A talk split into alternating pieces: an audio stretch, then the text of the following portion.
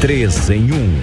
Jovem Pan. Bem-vindo e bem-vinda aqui ao 3 em 1. É muito bom ter vocês por aqui. Apresentar os caminhos, seja das capitais ou do interior, e aí você escolhe qual deles você quer seguir junto com os nossos comentaristas que sempre trazem opinião crítica aqui para todos nós. Luiz Felipe Dávila, seja muito bem-vindo. Ótima tarde para você. Muito obrigado, Evandro. Primeira sexta-feira do nosso É, o nosso completo. primeiro sextou. Sextou. Maravilha, né, Alan Gani? Com certeza. Boa tarde, Evandro. Boa tarde a toda a audiência e aos colegas. E aí, Piperno, estão perguntando se tem pagode hoje. Não, esse negócio de pagode é com. É né? samba partido alto. Eu não ah, gosto de pagode. Hein? É samba partido alto. Ah, mas o que, que você tem contra pagode? Gosto. Ah, é, hoje tem que fazer disclaimer de tudo, né? Então você fala assim, nada contra o pagode, mas eu, eu não gosto de pagode. Tudo certo, Piperno, hoje, nessa sexta-feira então, contigo? Então, o eixo Bauru, Bastos, né? É, Araçatuba, né? É, Araçatuba, nosso eixo ali, a gente faz um trio ali, ó. Oh. A terra do ovo, Bastos, aí vai para Araçatuba, que é a terra do calor. Nossa, não é mesmo, calor. Piperno? E o 3 em 1 vai só começando. Vamos juntos.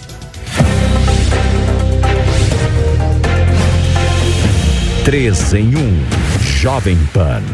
Pessoal, na próxima segunda-feira, os ataques do 8 de janeiro à sede dos três poderes completa um ano e a gente vai acompanhar aquela cerimônia que está sendo preparada ali para lembrar a data. O Bruno Pinheiro vai trazer as informações agora, ele que estava atrás das autoridades, para entender os preparativos e o que está previsto então para essa segunda-feira. Há uma campanha muito forte do próprio presidente da República para que esse ataque do 8 de janeiro seja relembrado. Fala, Bruno Pinheiro, seja muito bem-vindo. Que bom tê-lo de volta aí do recesso, embora talvez para você não signifique a mesma coisa, né? Porque eu imagino que você gostaria de continuar descansando. Mas enfim, tê-lo aqui é muito bom com todos os bastidores que você traz todos os dias.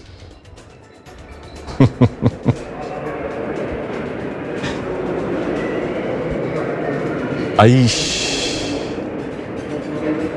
Evandro, se o recesso continuasse, eu não iria reclamar não, viu? Ótima semana a você, ótima sexta-feira, sempre uma alegria, uma honra, uma satisfação, um feliz ano novo a quem nos acompanha aqui na Jovem Pan. É claro que é muito melhor estar aqui na companhia de quem nos acompanha sempre com o nosso jornalismo. Vamos lá ao que interessa então. Na segunda-feira, na semana que vem, às 15 horas, esse ato do 8 de janeiro vai acontecer no Congresso Nacional. Houve uma ginástica, uma força-tarefa com quem eu conversei aqui nas últimas horas, inclusive ontem tive uma conversa longa com alguns nomes aqui na região do Congresso Nacional, já que algumas autoridades estavam com viagens agendadas. Ou já estariam nas suas regiões, até mesmo com viagens internacionais. Mas Lula fez várias ligações para, de fato, adiar esta viagem ou antecipar este retorno à capital federal. E é justamente isso que vai acontecer na segunda-feira, às 15 horas. Entre os nomes, diversos ministros de Estado, ministros também do STF, a ex-ministra recém-aposentada, a ministra Rosa Weber, estava na presidência do STF naquele emblemático 8 de janeiro Agora também o atual presidente, o ministro Luiz Roberto Barroso, também estará. E entre eles, Arthur Lira, Rodrigo Pacheco e também o atual presidente Luiz Inácio Lula da Silva, que é quem está articulando então este importante evento no Congresso Nacional. Ao todo, cerca de 500 convidados são aguardados. Eu tenho um roteiro rápido aqui, Evandro, só para ter uma noção. Haverá então a execução do hino nacional e quem vai fazer, é, é, quem vai fazer, quem vai entoar é, a, essa apresentação do hino nacional. Será a ministra da Cultura, ministra Margarete Menezes. Em seguida, então, os representantes Arthur Lira, o Rodrigo Pacheco e também o ministro Luiz Roberto Barroso e o presidente Lula vão fazer um discurso. Na sequência, uma obra que foi recuperada após essa invasão lá no Congresso Nacional será então reintegrada ao Congresso Nacional. Haverá uma cerimônia para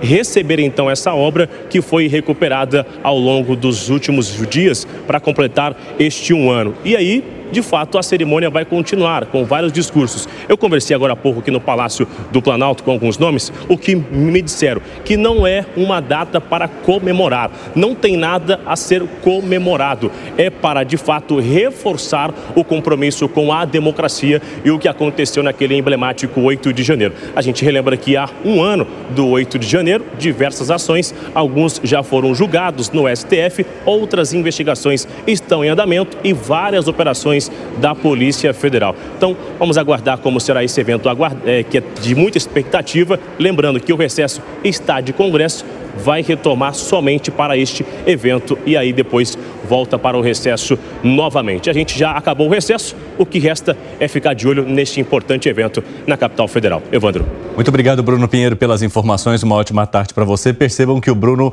disse o seguinte: que o recesso está de Congresso. Talvez seja a forma correta de dizer, né? É. Em vez de o Congresso está de recesso, porque o recesso do Congresso é tão longo e costuma durar tanto tempo que já se tornou, o Congresso se tornou o próprio recesso, né? O Bruno, sem querer, acabou dando a informação correta. E tem uma coisinha em televisão que às vezes as pessoas não entendem muito, que é chamado de delay. Então, muitas vezes a gente fala aqui, mas até o sinal chegar aos ouvidos do repórter, demora um pouquinho. Por isso que o Bruno ficou ali. É e aí depois ele começou a ouvir, se manifestar e aí ele foi responder. Ainda bem que não resultou no sanduíche ishi, ishi. Agora, falando um pouquinho sobre 8 de janeiro, ele trouxe o cronograma que está previsto, ministra que vai cantar o hino nacional, obra que foi destruída é, ali durante os atos e que agora é recuperada. Agora, de alguma forma, essa manifestação tão intensa para relembrar o que houve lá também pode dividir ainda mais o país ou impedir qualquer tipo de união nesse momento, se é que é possível falar em união, em Fábio Piperno? Olha, é claro, Evandro, que há uma parcela né, do, do corpo político, do, do, do mundo político e também da população que claramente não está de acordo com isso, não vão participar. Aliás, tem até uma lista de senadores que é, estão querendo, inclusive, organizar aí, um, enfim, uma manifestação contrária a isso. Todos eles estão nos seus direitos, né? E é claro que todos eles também são ligados ao governo que saiu. É interessante também a gente recordar que nenhum deles, durante aqueles dois meses, de 31 de outubro a 8 de janeiro, nenhum deles, por exemplo, se manifestou contra aquela agitação toda, contra aquelas pessoas acampadas lá em frente aos quartéis, em relação ao que aconteceu no dia 12 de dezembro em Brasília, depois no dia 24 de dezembro também no, no Distrito Federal. Mas ok, é importante também que, é óbvio que não vai ser, como eu disse ontem, um evento carnavalesco, ninguém, sabe, vai lá para transformar a Praça dos Três Poderes na, na Marquês do Sapucaí. Enfim, não é isso. É algo solene que é, vai reunir os chefes dos três poderes. E isso é muito emblemático. Lula, presidente do STF, e também Pacheco e Lira. Ou seja, é também um, um evento que conta aí com o apoio né, dos três poderes da República. Bom, eu quero saber de você, Alangani, como é que você vê esses preparativos e mandar um abraço também para o João Carlos Alcova, um telespectador que está lá em Balneário Camboriú com a família dele nos acompanhando. Já mandou mensagem aqui para mim nas redes sociais. Abraço para vocês, obrigado pela audiência de sempre. Fala, Gani. Evandro, eu acho muito ruim. Isso divide a sociedade, isso cria ressentimentos e criar ressentimentos a gente não avança tem método manter essa narrativa viva, não só para este 8 de janeiro, mas para os próximos 8 de janeiro que acontecerão, porque. Qual que é a estratégia? É uma demonização perpétua da direita, misturando aqueles baderneiros com demais liberais, demais conservadores, que fazem críticas ao governo, que fazem críticas à esquerda, mas Dividir a sociedade é uma arma política muito poderosa, que em vários momentos da história já foi utilizada, está sendo utilizada novamente. E eu queria discordar aqui de um ponto do Piperno, quando ele diz o seguinte: ah, vários governadores não fizeram nenhuma manifestação em relação aos protestos na frente eh, dos quartéis, mas na época nenhum imaginou que aquilo iria ah, não. escalar. Não, ninguém tinha bola de cristal, Piperno. Agora, depois que passou o tempo, é fácil a gente fazer. Ter bola de cristal. Não, não Era dava só pra saber. acompanhar a rede social. É. Mas ninguém imaginava que ia ter Eu a- a- posso- a- o vandalismo lá no Posso dia dar 8 de janeiro. um único exemplo para você? Eu- Até porque muitos nem foram. Eu, sabe, eu poderia dar centenas, mas um, por exemplo, tinha uma deputada federal com mandato à época, que inclusive conseguiu renovar o mandato. Tem um vídeo dela, na época, e que depois circulou muito, ela, ela assim. Onde estão os generais de quatro estrelas que têm que tomar uma atitude? Porque não, o fulano não pode tomar posse, não pode. Então, veja, tinha esse tipo de manifestação, que era uma- um tipo de manifestação que também fazia com que povoasse o imaginário daqueles malucos que estavam lá. Porque aí aquela turma se torna incontrolável. Ele olha e fala: Ó, o fulano de tal tá mandando eu fazer isso, tá me estimulando a fazer tal coisa. Então, veja, a gente pode argumentar e tal que ah, não havia, por exemplo, um comando central, não havia uma organização. Ok, mas você tinha manifestações de muitas pessoas importantes com cargos de responsabilidade alimentando, sim, o imaginário e a doideira daqueles malucos lá. É, mas alimentar esse imaginário, concordo que isso não é uma atitude correta, não é uma atitude prudente. Muita gente até ganhou dinheiro em cima disso, dizendo que tinha informação privilegiada, que ia acontecer. Faz um pix aqui para mim que eu te passo essa informação privilegiada. Exploraram muito bem este tema na época. Agora, daí dizer que houve uma arquitetura de um golpe tem uma distância muito grande, o, o, o Piperno. Até porque essa incitação isolada de algumas pessoas, esses governadores não imaginavam Claro, que poderia ter uma baderna no dia 8 de janeiro. E veja que eu estou falando baderna porque em nenhum momento eu acredito que houve uma tentativa de golpe, porque golpe sem arma, sem liderança, sem recurso, sem planejamento não existe. Dávila, e você, como é que vê esse planejamento agora para essa esse ato que vai acontecer na próxima segunda-feira com a participação dos três poderes? Então, esse é um ato que pode aumentar a tensão política ou pode diminuir. E tudo indica que vai aumentar a tensão política, porque isso, como bem disse o Alan Gani, faz parte de uma narrativa política. O populismo só sobrevive se tiver polarização. Se não tiver polarização, o populismo morre. No teu ponto de vista, de que forma que esse ato poderia levar à diminuição da tensão? Por exemplo, não usar a palavra golpe. Não usar a palavra golpe. Vamos aqui defender a democracia. Olha, 8 de janeiro foi um ato que mostrou como a democracia sobreviveu um ataque de baderneiro e vamos falar sobre as instituições. Vamos falar sobre a importância de construirmos um futuro conjuntamente no Brasil, com a direita e a esquerda de maneira civilizada, debatendo propostas. Essa seria a maneira construtiva. Mas ninguém vai fazer esse discurso, porque o populismo não permite que isso ocorra. Então, o presidente vai falar 200 vezes a palavra golpe. Cada vez que menciona a palavra golpe, você está jogando lenha na fogueira e criando a polarização, porque, evidentemente. A maioria das pessoas sensatas entende que não é golpe se não tiver uma movimentação militar, porque senão atos de vandalismo teriam que ser enquadrados como golpe, como foi em 2017 a invasão do MST do Congresso Nacional, como foi o Black Bloc quebrando o Congresso Nacional, tudo isso pare- pare- poderia ser classificado como golpe, se isso é a verdade. Então, o problema é a palavra a ser utilizada. E como a palavra golpe faz parte desse receituário da esquerda militante, eles vão ficar falando nisso. Cada vez que falar nisso, insufla a divisão política no Brasil. E isso é muito ruim. O 8 de janeiro poderia ser o início de uma criação de pontes, reconstrução do diálogo, da civilidade e do respeito na política. Agora- Infelizmente, os sinais mostram que isso não vai acontecer, Wanda. E eu quero trazer também uma manifestação do ministro da Justiça e Segurança Pública em exercício, que é o Ricardo Capelli, que disse que as investigações devem ir até as últimas consequências no intuito de punir possíveis responsáveis por um plano para prender e matar o ministro Alexandre de Moraes. E eu quero saber de vocês de que forma que essas investigações possam ou não avançar nesse momento. A gente já viu algumas instituições se manifestarem em relação a essa possibilidade de plano, mas vocês acreditam que o governo e o próprio Ministério da Justiça deve ir, deva ir até o fim com isso? Olha, se tiver algum elemento concreto, algum indício, claro, isso é muito grave, né? Agora, precisa ter um elemento concreto. A gente precisa eh, separar algo que realmente havia um plano, um financiador, né? É, qual que seria a estratégia? Ia ter um atirador ou não? Aí é uma coisa. Agora, simplesmente, né, o que o pessoal está escrevendo em rede social, né? É, a verborragia ali de, de rede social é, colocar isso como uma tentativa é, de assassinato, a gente tem que separar é, as coisas, né? Daquilo que é simplesmente xingamento, né? É, é, incitação de um planejamento concreto. Então, assim, se há um indício concreto, Evandro, aí sim, claro, deve se investigar, é algo muito grave. Uh, o assassinato de qualquer uhum. pessoa é algo muito grave, de uma autoridade pública uh, também, evidentemente.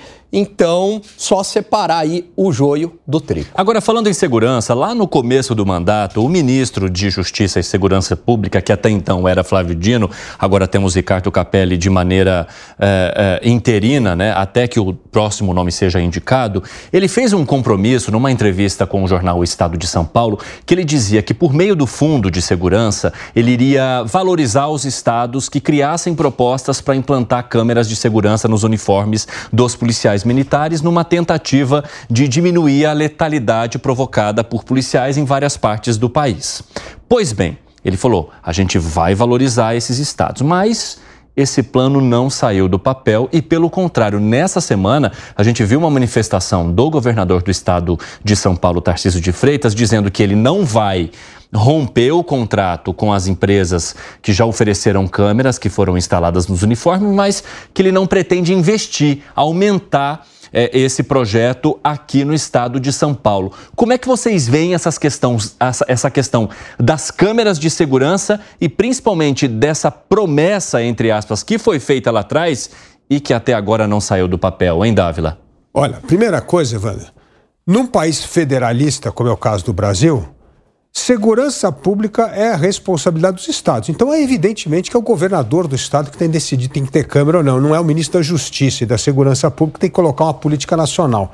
Porque são realidades completas. Imagina no município lá pequenininho, de 5 mil, uma guarda municipal de câmara. Não existe. Né? São realidades diferentes. Então a realidade, ela é ela é obrigatória olhar o contexto local. É isso que é a realidade. Isso é parte é, do governador. Agora, o que espanta é o governador Tarciso fazer esse discurso contra as câmaras. Quantas câmaras mostraram os estudos? Isso é, isso é, dado, é fato. Você não pode ir contra dado e fato. O dado e fato é que diminuiu a letalidade da polícia, salvou a vida de policiais e protegeu bons policiais daqueles daqueles malandros que tentam colocar armadilha. Outro dia na Assembleia Legislativa do Estado de São Paulo tinha um cara que jogava tinta vermelha na cara para dizer que tinha apanhado de policial e que não era verdade. Se não tivesse câmera, você não ia saber que esse malandro está tentando fazer uma emboscada para enrolar um policial. Então, assim, quando você tem dados e fatos e mostra que reduziu letalidade,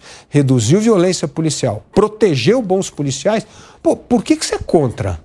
É, por, entendeu? Por uma questão ideológica? Uhum. Então, assim, é, eu sou uma pessoa que sempre defendo que política pública tem que estar baseada em dado e fato. Se tem dado e fato, isso é que deveria nortear a política pública e não colocar bandeira ideológica em torno de tudo. Então, realmente, essa atitude do governador Tarcísio me surpreende negativamente, porque ele é um técnico, ele é uma pessoa que está sempre olhando para dados e fatos e deveria estar olhando para esse dado específico da, da, da utilização das câmeras, que foi muito benéfico para o Estado de São Paulo para a população e para os policiais. É, tem, tem dados do Fórum Brasileiro de Segurança Pública, né, que isso, mostram exatamente. exatamente isso, né? Em 2019, quando ainda não havia a câmera instalada no uniforme policial, para 2022 houve uma redução de mais de 60% é, na letalidade com o envolvimento de policiais. É. Foi 62,9%. 62,9%. É, então, assim, é, é um dado muito importante e que, nesse momento, não tem sido levado em conta pelo governador do estado de São Paulo. Pelo contrário, ele diz o seguinte: a gente não descontinuou nenhum contrato, os contratos permanecem. Mas qual a efetividade das câmeras corporais na segurança do cidadão?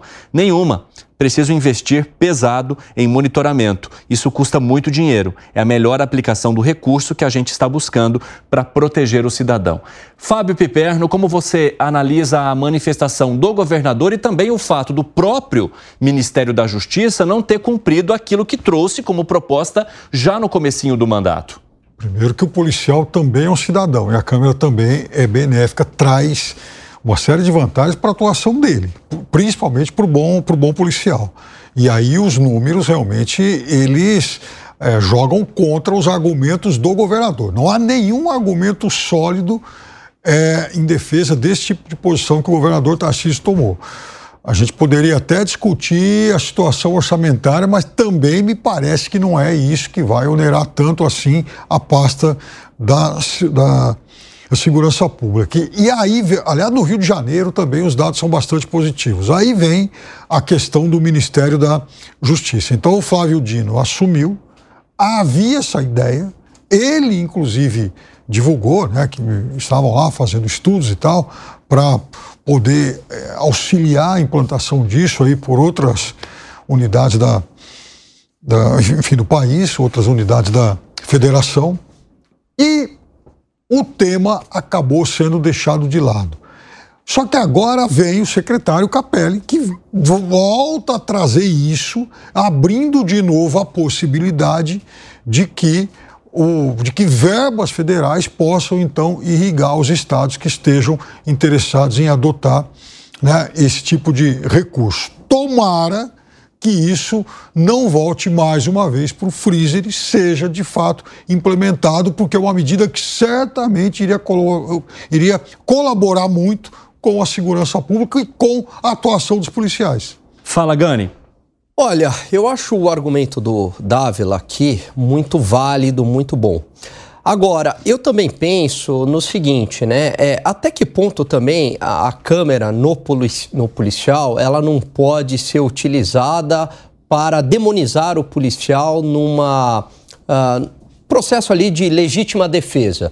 Então, mesmo a gente viu, né, no caso da Baixada Santista ou no caso aqui do Morumbi, já faz alguns anos, onde a polícia agiu em legítima defesa contra os bandidos, trocou tiros morreram alguns bandidos e a polícia ela foi demonizada. Então, meu receio também é se a adoção é, da Câmara não seja também é, uma faca de dois gumes. Por um lado, concordo absolutamente. Mas a vai ajudar exatamente. Concordo absolutamente com o que o Dávila falou. É uma proteção ao policial, né? De um lado, para não ter acusações infundadas contra o policial, mas também, é, no caso de uma legítima defesa, por exemplo, se aquilo não pode ser utilizado né, como um instrumento de coerção, de inibição ao trabalho policial. Então, eu também tenho esse, esse receio, né?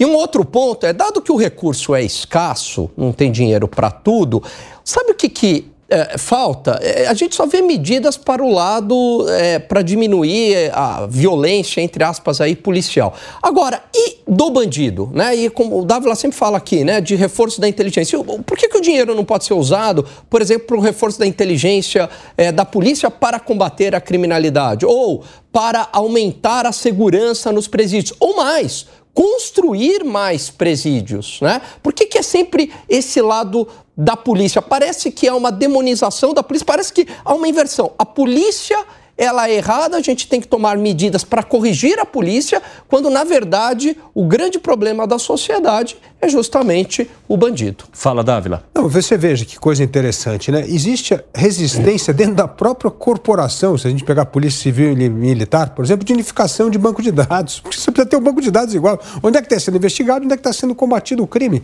Isso é fundamental para reduzir a criminalidade. Então, mesmo medidas básicas dessas, e encontram enorme resistência nas polícias estaduais, tanto é, militar quanto civil. O que é muito ruim, porque deveria ter o banco de dados dessas duas polícias unificados e conjuntamente com o da Polícia Federal, para que nós possamos ter informações, mapear tipos de crime em cada lugar e ter uma estratégia específica para combater cada tipo de crime. É assim que se desmantela o combate ao crime organizado e principalmente o tipo. Pô, a gente sabe que tem muito furto de celular na Paulista. É uma estratégia diferente se você tem muito roubo de carro em outro bairro. É, são duas estratégias diferentes. Mas para isso precisa ter dado.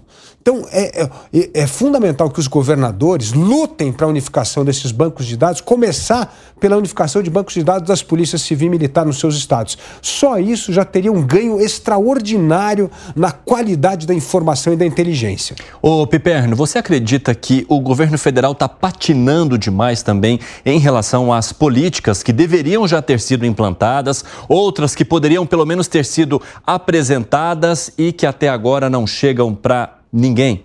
Desde sempre. Desde sempre eu também critico todos os governos em relação às suas ações e estratégias na questão da segurança pública.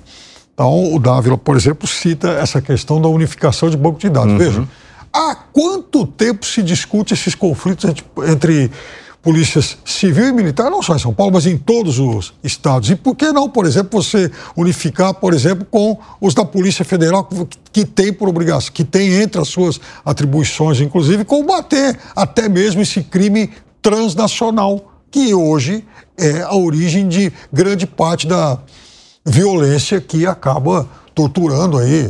As... Mas o que, que, é? Cada corporação vai cuidando do seu e não há nenhum trabalho em conjunto, ou seja, cada uma defende a, aquilo que ela, que ela precisa tocar ou a obrigação que ela tem passada pelas autoridades, mas o que é para ser feito em conjunto não funciona.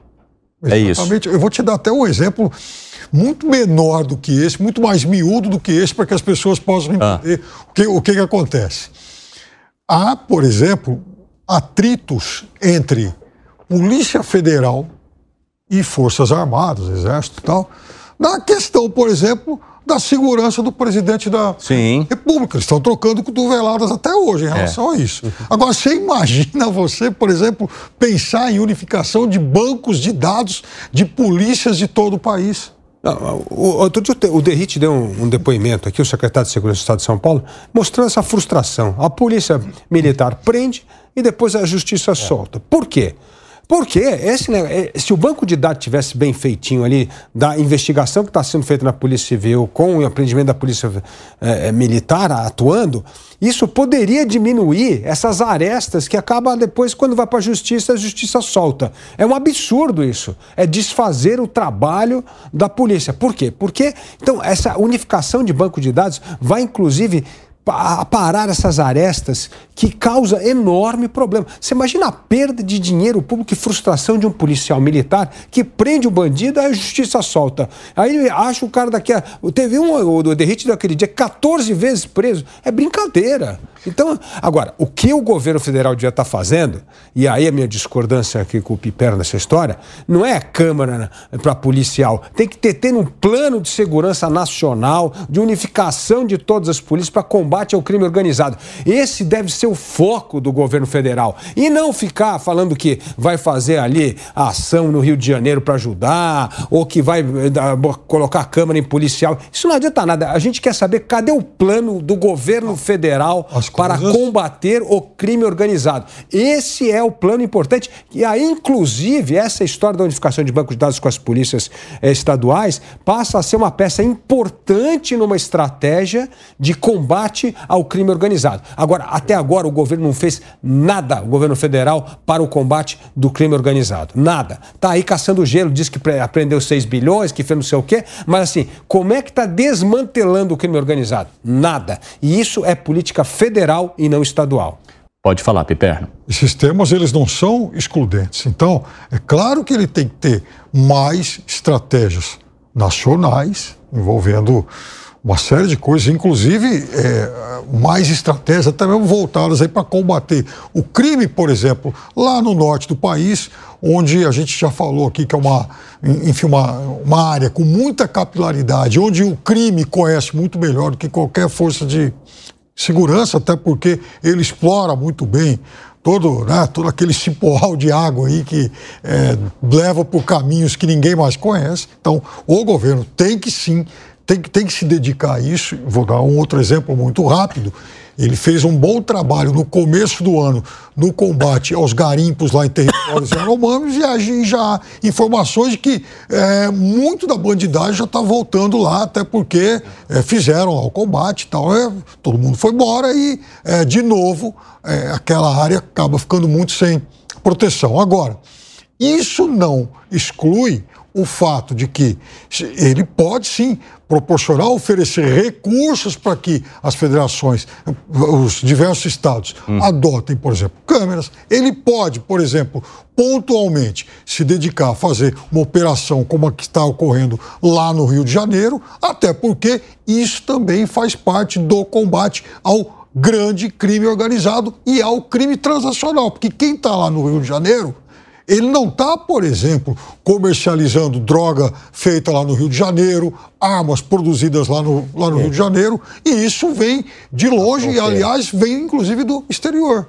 Gani, você estava querendo falar algo? É, não, sim, sim, quero. É, o grande gargalo é a certeza da impunidade, é a justiça. Agora, é claro que o governo federal ele pode também fazer a parte dele. O ano de 2019 é muito emblemático, porque a queda na criminalidade ela foi muito grande em todas as séries, é, na ordem de hum. 20%. E teve uma medida, ao meu ver, que tem relação com isso. Quando o senador, hoje senador Sérgio Moro, então na época ministro da Justiça, assumiu ele reforçou as medidas nos presídios de segurança máxima. Ele pegou todos os líderes e mandou tudo lá para o norte, ficaram isolados. Pode ter tido algum efeito, sim. Diferente agora, por exemplo, que, se eu não me engano, acho que foi o Marcola, que logo assim, na, no primeiro mês de governo, já foi transferido para Brasília. É claro que se ele eh, fica menos isolado, né, é, acaba tendo um papel maior no comando da criminalidade.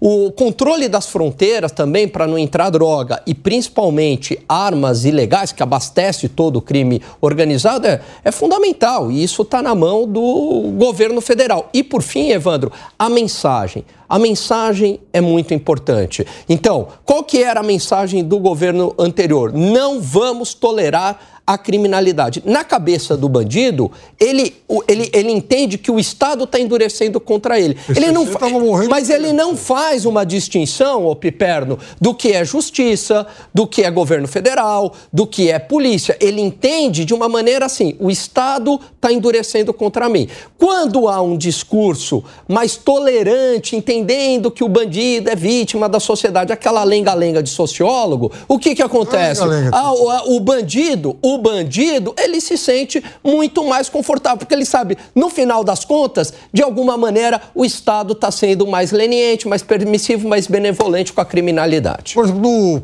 período anterior, houve uma imensa proliferação de quadrilhas, de crimes transacionais e de crescimento de todos esses bancos. Na, na média caiu, o governo anterior caiu o número de, de, de crimes. Vai lá no norte, vai lá no norte, fala caiu, vai lá no nordeste, fala caiu. E tem mais uma coisa. A gente vai pegar essa série e mostrar não. aqui no ar. Caiu no primeiro ano. Não, depois, aí voltou a subir em 2020 numa magnitude menor, depois voltou a cair.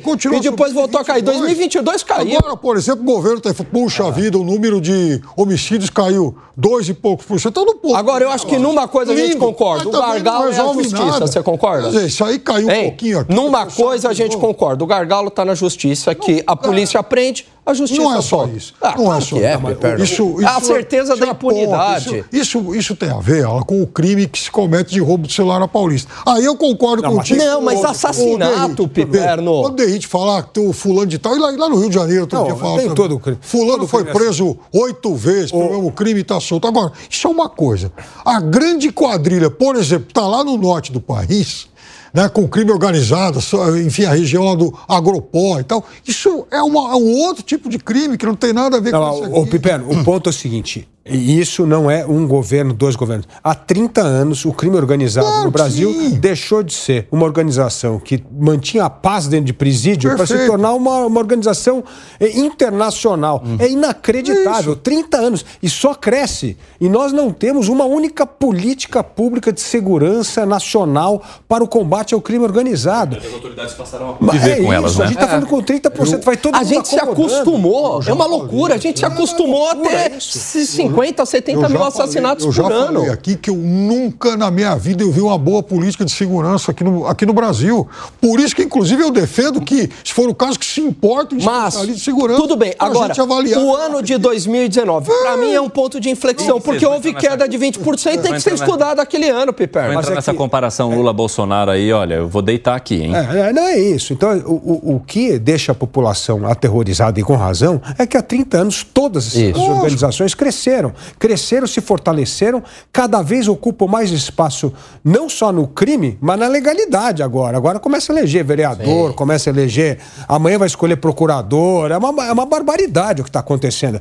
É o Estado paralelo tomando conta do Brasil. E há 30 anos a gente vem varrendo o problema para debaixo do tapete em vez de resolver. Então está na hora do Brasil enfrentar, enquanto é tempo, porque daqui a pouco eles vão, não é que vai controlar o Rio de Janeiro, eles vão controlar vários pedaços do território nacional.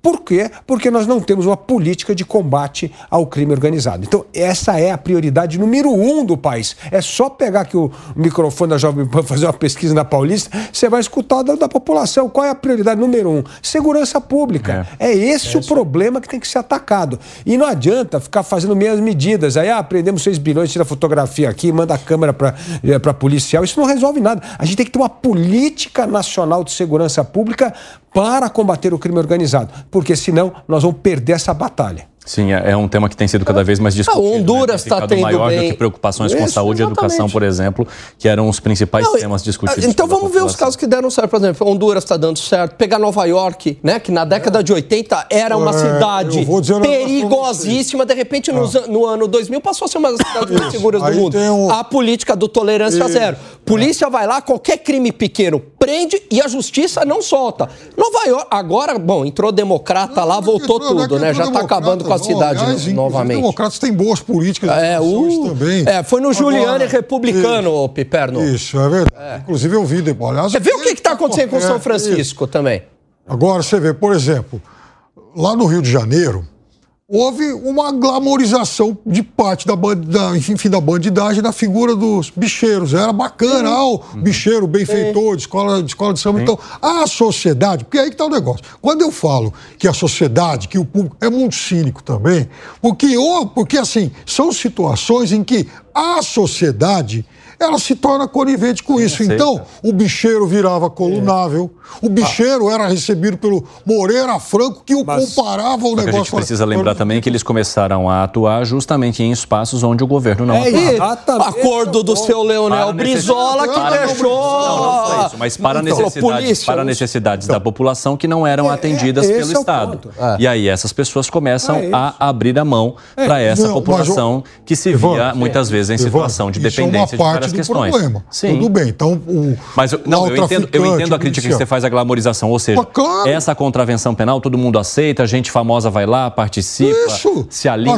abraça, é. apoia, comemora aniversário, enfim, sim. É. Mas de alguma forma. No começo? Sim, ah, a situação cresceu porque de alguma forma não, o poder também não atuou. O Evandro, você tocou no ponto mais importante de todos. Assim, o crime organizado só floresce, só cresce, só prospera onde não tem Estado. É isso. E aí, é por isso que a gente fala, liberal defende Estado, assim, o Estado tem que estar na segurança pública. Ué, lógico que tem que estar na segurança pública. E aí, o negócio, como o Estado não atua, começa a atuar. Primeiro o crime organizado, aí para combater o crime organizado, nasce a milícia. Aí a milícia vira outra fonte do crime organizado. É uma coisa maluca, porque tudo isso é ausência de Estado. É o Estado que não consegue prestar a segurança pública que o Brasil necessita e que todo brasileiro exige por ser um bom pagador de imposto. Bom, a gente vai falar agora de rombo público, né? É aproveitar que a gente está falando de investimento, neste caso para a segurança pública, mas também trazer o que esperar desse ano em relação às contas. O setor público tem um rombo de 37 bilhões de reais em novembro, teve, né? E essa dívida vai a 73,8% do PIB.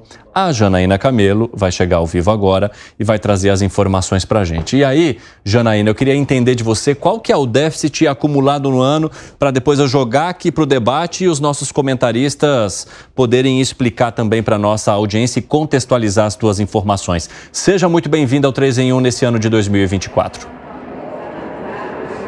Feliz 2024 para todos, para todos que nos assistem. Pois é, esse resultado negativo, né? Resultado primário negativo no mês de novembro, é como ele aí, juntando todo o ano, janeiro até novembro, o rombo nas contas públicas somam aí mais de 131 bilhões de reais, ou seja, o equivalente a 1,2% do PIB. Lembrando que para este ano de 2024, por exemplo, o ministro da Fazenda, Fernando Haddad, pretende atingir aí 0% do PIB no déficit fiscal, né? Então esse resultado em novembro, ele vem depois de um resultado de superávit em outubro, porque em outubro as contas registraram aí um resultado positivo de 14 bilhões e 700 milhões de reais. Então em novembro foram aí 37 bilhões, como você disse, 270 milhões de reais em déficit e esse resultado é o pior no mês de novembro desde 2016. Os números eles são referentes ao setor público consolidado, Evandro, que constitui ali, compõe o governo central, né, as contas dos estados e municípios e também as contas das autarquias, tirando só a Petrobras e a Eletrobras. E esses dados foram divulgados nesta sexta-feira pelo Banco Central. Bom, o resultado primário, só lembrando, ele é o resultado ali, é a diferença entre as arrecadações e as despesas, né, e as despesas do setor público, isso antes do pagamento aí dos juros da dívida pública. A gente, inclusive, preparou uma artezinha só para explicar como foi o detalhamento das contas neste mês de novembro aí no setor público. Só o governo central, que é composto aí pelo Tesouro Nacional, o Banco Central e o INSS, o déficit em novembro foi de quase 39 bilhões de reais. E aí somados também ao resultado negativo aí das autarquias, que foi de 343 milhões de reais. E aí o resultado final no setor público só não foi pior em razão aí das contas públicas públicas dos estados e municípios, porque houve o superávit na conta dos estados e municípios aí de 1 bilhão e 900 milhões de reais, uma diferença aí entre um déficit que foi registrado nos municípios, nas prefeituras, nos cofres das prefeituras e também um ganho positivo aí nos cofres dos estados. E aí lembrando que com as contas públicas equilibradas, né, Evandro, os juros tendem a cair, ganhando aí a confiança do mercado financeiro e atraindo investimentos aqui para o país. É com você. Muito obrigado pelas informações, viu, Janaína? Bom trabalho para você. Deixa eu jogar aqui já para o nosso debate. 37 bis só em novembro, mais de 130 bis se a gente levar em conta o acumulado de 12 meses. O que, que essas contas dizem para todos nós, hein, Alangani? Eu queria parabenizar a explicação é. dela no final da Janaína. Janaína. Foi perfeita. Ela falou o seguinte: bom, se o governo não diminuir esse endividamento e continuar com esse gasto público elevado, a taxa de juros não cai. Você pode colocar lá na caneta a taxa Selic a 1%, a taxa de mercado não vai cair. Por quê? Porque o risco fiscal que acaba contaminando o risco em toda a sociedade continua elevado. Esse é o grande problema. A taxa de juros no Brasil, ela é muito elevada, historicamente muito elevada, porque o Estado brasileiro é muito gastador, muito ineficiente e muito grande. Enquanto não diminuir o tamanho do Estado, não vai cair a taxa de juros. E a queda da taxa de juros ela é altamente benéfica para a população, tem efeito sobre a renda, sobre o trabalho, sobre a produtividade, etc. Agora, isso mostra que a situação é preocupante, Evandro, porque a gente vai fechar com déficit aí de é, mais de 1% do PIB, que chega agora, né? agora. O ano que vem, mais um piperno, hum. mais um déficit. E aí o que, que isso significa? Endividamento crescente. Vai chegar algum momento né, que a gente pode caminhar numa situação de calote. E aí como é que fica? Não tem mais dinheiro para investimento para fazer nada. Piperno, e você, como avalia? Claro que um déficit ele nunca é bom. Agora vamos lá, então pegar essa explicação do Alan. Óbvio que qualquer déficit, um déficit, ele pode, ele pressiona as taxas de juros. Hum. Esse é um dos componentes que pressiona a taxa de juros. Mas é, não dá, não há essa relação automática também. Veja, ah. tá, o ano passado, dezembro, quando, em que momento a taxa de juros era maior? Em dezembro do ano passado ou em dezembro, aliás, em dezembro de 22 ou em dezembro de 23? No ano passado era maior. A taxa de juros? Não era maior? Não. Em 22. Em dezembro 22, de 22 ela estava em 13. 22. Isso, isso. Maior. Não, não. Então, ano retrasado. Isso. Né? Em 22 isso. era maior do que. Em 23. Em 23. Naquele momento, em dezembro de 22, houve o único superávit fiscal do governo, enfim, do governo Bolsonaro. Então, naquele momento, você tinha um superávit fiscal, você tinha uma taxa de juros maior do que dezembro do ano passado, quando você tinha uma taxa Mas... de juros menor e um déficit. Não estou dizendo que, veja, déficit fiscal, o negócio Mas... é. Não, eu não estou dizendo isso, pelo amor de Deus. Pelo amor de Deus, não é isso que eu estou dizendo, e tomara que o déficit em 2024 seja o menor possível. Eu estou dizendo que taxa de juros não se mede apenas por isso. Não, mas as ta... aí eu não estou falando da Selic, mas as taxas de juros de mercado, né, juros futuros, juros títulos públicos, elas começaram a reduzir porque houve uma queda do prêmio fiscal. Elas começaram a reduzir também porque a taxa Selic caiu. O, o ponto é o seguinte: para diminuir a taxa de juro, o Brasil precisa mostrar que consegue pagar, honrar as suas dívidas. E o que, ah. que, qual é esse sinal? É você ter superávit. É que nem você vai ao banco, toma o dinheiro emprestado no banco, o banco chega lá, chega para e fala, olha, minha, minha situação financeira está melhorando. Aqui o banco chega e fala, tá bom, mostra aí. realmente, você está ganhando mais agora do que você está gastando. Então, o banco começa a ficar seguro que você vai pagar a dívida. Pagando a dívida, diminui a taxa de juros.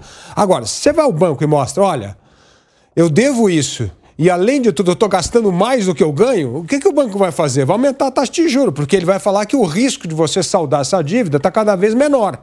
É isso que acontece no Brasil. Nós vimos aqui os números do orçamento da nação para 2024. Metade do orçamento são obrigações financeiras. A gente está falando que 2,7 trilhões de reais vão para pagar juro e honrar dívidas do título que precisam ser pagas ao mercado. Porque o governo não tem banco para tomar o dinheiro, o governo tem que ir ao mercado tomar o dinheiro. Quando o mercado vê que o governo tem um déficit público crescente, o que, que o mercado faz? Aumenta a taxa de, do título, porque o risco aumenta. Então é isso que está acontecendo no Brasil. Então, esse, imagina assim, gente, metade do dinheiro do orçamento público vai para pagar juro e títulos do Tesouro, em vez de ir para educação, para saúde, para investimento público. Então, o problema de um déficit público crescente e o governo não encarar isso de frente é muito preocupante, porque cada vez vai ter menos dinheiro para os programas públicos. Agora, tem uma coisa que eu quero falar sobre o déficit que a gente está falando muito pouco na imprensa e que é preciso trazer à tona porque é tão grave quanto o problema do déficit do governo federal, que é a crescente dívida dos governos estaduais. O que aconteceu? E aí é, é e essas coisas aqui é criam tanto desgosto em todos nós que comentamos política e economia no Brasil. No plano real, o governo Fernando Henrique fez um esforço inacreditável para sanar as dívidas dos estados. As dívidas dos estados foi federalizada. Mas o preço pago para isso era aprovar a lei de responsabilidade fiscal e Estado não pode mais tomar dinheiro emprestado a não ser com o aval da União. Isso travou com que os estados se endividassem. E isso foi muito importante para a estabilização da moeda, do câmbio e a gente voltar a ter normalização. O que vem acontecendo, de novo, com o governo petista? É dar justamente lastro para que esse endividamento dos estados possa voltar a crescer. E o que está acontecendo? O endividamento dos estados estão crescendo, as garantias oferecidas à União não conseguem ser pagas. Então, você tem mais lá, você tem mais de 50 bilhões de reais em garantia Sabe quanto que o governo federal conseguiu recuperar disso? 4,8 bi.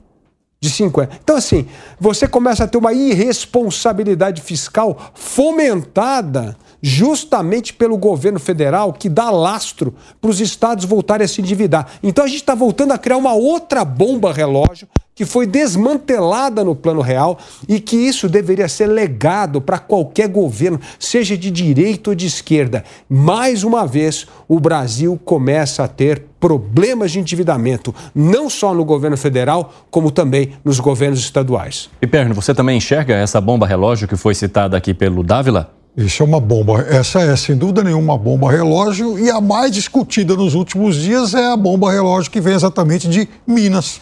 São quase 160 bilhões. E, inclusive, o senador Pacheco tomou a frente dessa negociação, coisa que o governador deveria ter começado a fazer lá atrás. E lá atrás não era governo petista, era o governo Bolsonaro. Mas isso também foi, foi empurrado. O governo herdou uma dívida de 140 bilhões, a Assembleia Legislativa não aprovou a renegociação da dívida e o governo não conseguiu fazer. E daí o que, que o governo está mostrando? Exatamente o que tem que fazer: privatizar, cortar despesa, arrumar o caixa para poder sanar a dívida. É isso. Agora, isso precisa ser aprovado na Assembleia Legislativa. Isso precisa ter aval. Agora, eu quero ver também. Hum. O, o, o, o, presidente do Senado, Rodrigo Pacheco, disse que viria com plano. Até agora a gente não viu esse plano. O que, que é o plano? Né? O plano, o outro plano, pagaria 100% da dívida, financiaria 100% da dívida. E isso envolve, sim, privatização das empresas. Isso, e, sim, inclusive, envolve...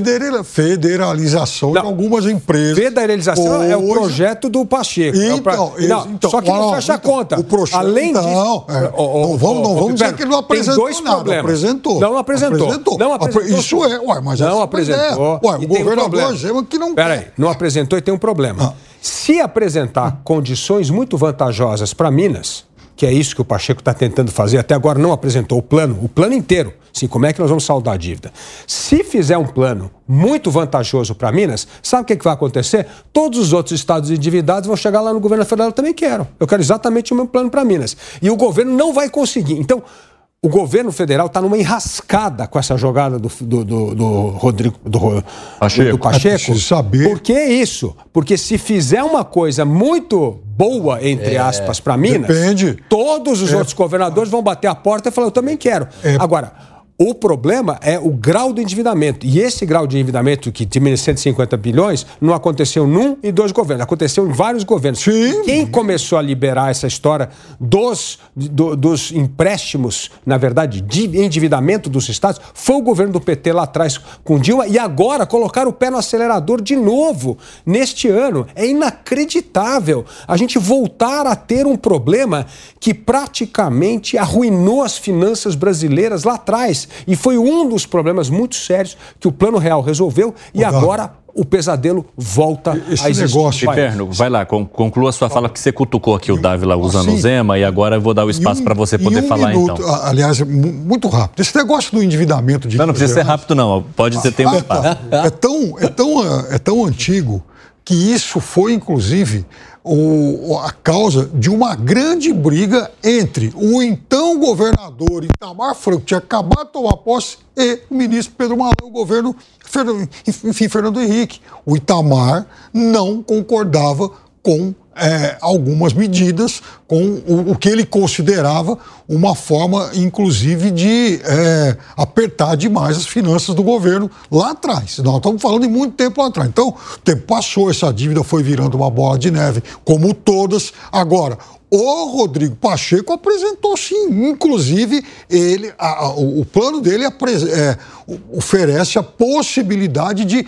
federalização de empresas estatais com, com as quais o governo não concorda. Gani, quer acrescentar algo?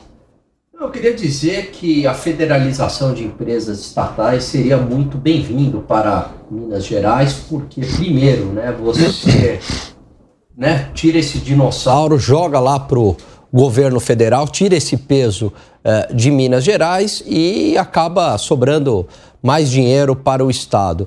Agora, a solução, eu acho, definitiva, né, para essa briga federativa que tem no Brasil é acabar assim, o, o, Estado ele tem que ter autonomia fiscal, autonomia financeira, como é nos Estados Unidos. Eu sei o que eu estou falando aqui é utópico, mas deveria ser assim. O Estado que é bem gerido, continua lá bem gerido. Agora, o Estado que tem problema vai arcar com as consequências e não vai bater na porta do governo federal. É exatamente assim nos Estados Unidos. Você tem cidades que são completamente falidas, cidades que vão bem e cada um arque com as suas responsabilidades. Ciperno, quer acrescentar algo? Não, eu acho que. É... Você vê que eu pergunto para todo mundo, você quer acrescentar algo? Eles falam não e saem acrescentando, entendeu? Pode falar, Piperno. Mas é, é, claro que isso pode se tornar assim, uma bola de neve no país todo, porque todos os estados têm dívidas muito grandes, nenhum deles tem situação confortável. Isso é muito sério. Você sabe qual que é o problema? Que a gente não qual, adota o, o, modelo americano? Porque na nossa mentalidade está essa ideia de que o Estado deve ser o salvador, ninguém vai arcar com as responsabilidades, né? sempre tem alguém para salvar. É, as decisões elas não são são seguidas de consequências e de ônus, né? Tem essa ideia do coitadismo. É por isso. Não, mas, mas tem uma coisa. Nos Estados Unidos, quando uma cidade falha, tem intervenção é, é, considerada insolvente a cidade, tem intervenção, o prefeito não pode fazer nada enquanto todos os credores não receberem. É, a coisa é dura, é que nem como se você dá um bem de garantia para um banco e, e, você, se não pagar, ele vai atrás do teu bem. Então, a mesma coisa acontece nos estados e nos municípios americanos. É ir, por isso, de novo, aqui a impunidade. Você vai tomar dinheiro emprestado, com o fiador, o governo federal, não paga, a bomba passa para o governo federal e aí você fica tentando resolver o problema interno aqui. Agora, Isso gera governos irresponsáveis. Exatamente. Porque no final das contas você sabe que o, a, o paizão, o Estado, o governo federal vai falar: vem não, cá, eu vou te ajudar. Aí você tem um prêmio, não. Piperno, para ser ineficiente, para ser um irresponsável, irresponsável perfeito, para não pagar porque tem o papai Estado, essa é a mentalidade. Não é, é lógico. Não é só a questão a mamãe papai. Estado. É, não, Fala, não é papai, mamãe, Estado, não. É, é, exato, são outros, são vários outros setores, vários outros atores que têm sempre o, o, o interesse em piorar isso. Hoje, por exemplo, o Jornal do Estado de São Paulo está tá uma matéria que é muito, muito esclarecedora sobre o, o, o, grande parte desse problema que a gente está aqui, enfim, debatendo. Por exemplo, olha, com indenização de férias, juíza do Rio de Janeiro recebeu mais uhum. de um uhum. milhão em um mês. Aí conta lá toda a história e conta por que, que acontece isso. E aí mostra, voltando no tempo e tal, que desde 1979 do governo, enfim, do governo lá do, enfim, do general Figueiredo foi estabelecido que juiz, promotores tal teriam 60 dias de férias e o que lhes dá hoje o direito de vender para o Estado metade Sim. disso e aí recuperar essa bolada. Só que na mesma matéria, conta, por exemplo, fala sobre o Pará. Como mostrou o Tribunal de Justiça do Pará pagou mais de 200 mil líquidos a 77 integrantes da corte em novembro. Aí conta o porquê, parará, taná, conta, enfim, como é, o, como é o reembolso, subsídio e tal. Mas vocês acham que é só no Rio de Janeiro e Pará? Não. Aí vem o Maranhão. Todos os 34 desembargadores do tribunal receberam acima, enfim, fiz subsídio. Ah, o, aí tem o fulano de tal que recebeu 116 mil. Só que não é só os três. Aí vem, por exemplo, o Ceará. Ministério Público do Ceará paga 16,4 mil, 16,4 em gratificações de Natal. São os penduricalhos. Ou seja, em uma página, nós estamos falando. Só que aí, no fim do ano, teve aquela aquela, aquela decisão que o Toffoli tomou, que gerou mais 3 bilhões em despesas e tal. Não bastasse o Toffoli, a PGR interina também aprovou a volta do auxílio moradia generoso de 7.500 a 10 mil é. reais por mês. Então, minha gente, não é só uma questão da cultura, da má cultura de alguns dos nossos governantes. É não, é lógico que é uma má cultura. Né? Essa ideia é o seguinte: você não tem nenhum incentivo para ter uma boa gestão. Porque o que, que acontece na prática? Deixa eu exemplificar melhor. Você pega um estado que tem uma boa gestão, que economiza, que faz caixa. Aí o outro é gastador. Aí o que, que acontece? O estado está quebrado. Só que o dinheiro do Brasil, o dinheiro público, vem do pagador de impostos. É um só dinheiro, né? Aí o que, que acontece na prática? A gente vai pegar dinheiro desse Estado que funciona, que é bom pagador, que tem as contas públicas em ordem e vai transferir dinheiro para esse que é mau pagador. Esse é o grande problema. E ninguém arca com as consequências. Quer acrescentar algo, Dávila? Tem e 40... aí, se você critica esse modelo, ah, mas tem você é xenófobo, você não sei o quê, você é. Não, é, esse é o problema. O Brasil só cria incentivo para caloteiro. Não, você não tem refis, você não tem o governo que não paga, e aí a União que tem que honrar o governo, o dinheiro do governo estadual. É isso. É um Brasil que financia o caloteiro e pune o bom pagador. Bom, quero contar para vocês que o Tribunal Superior Eleitoral promete discutir novas regras para as redes sociais e inteligência artificial nas eleições agora municipais. Na minuta da resolução sobre a propaganda eleitoral, tem propostas de novas obrigações para as redes sociais, especialmente aquela que, que diz respeito à publicação de fake news sobre urnas e também sobre a integridade da eleição.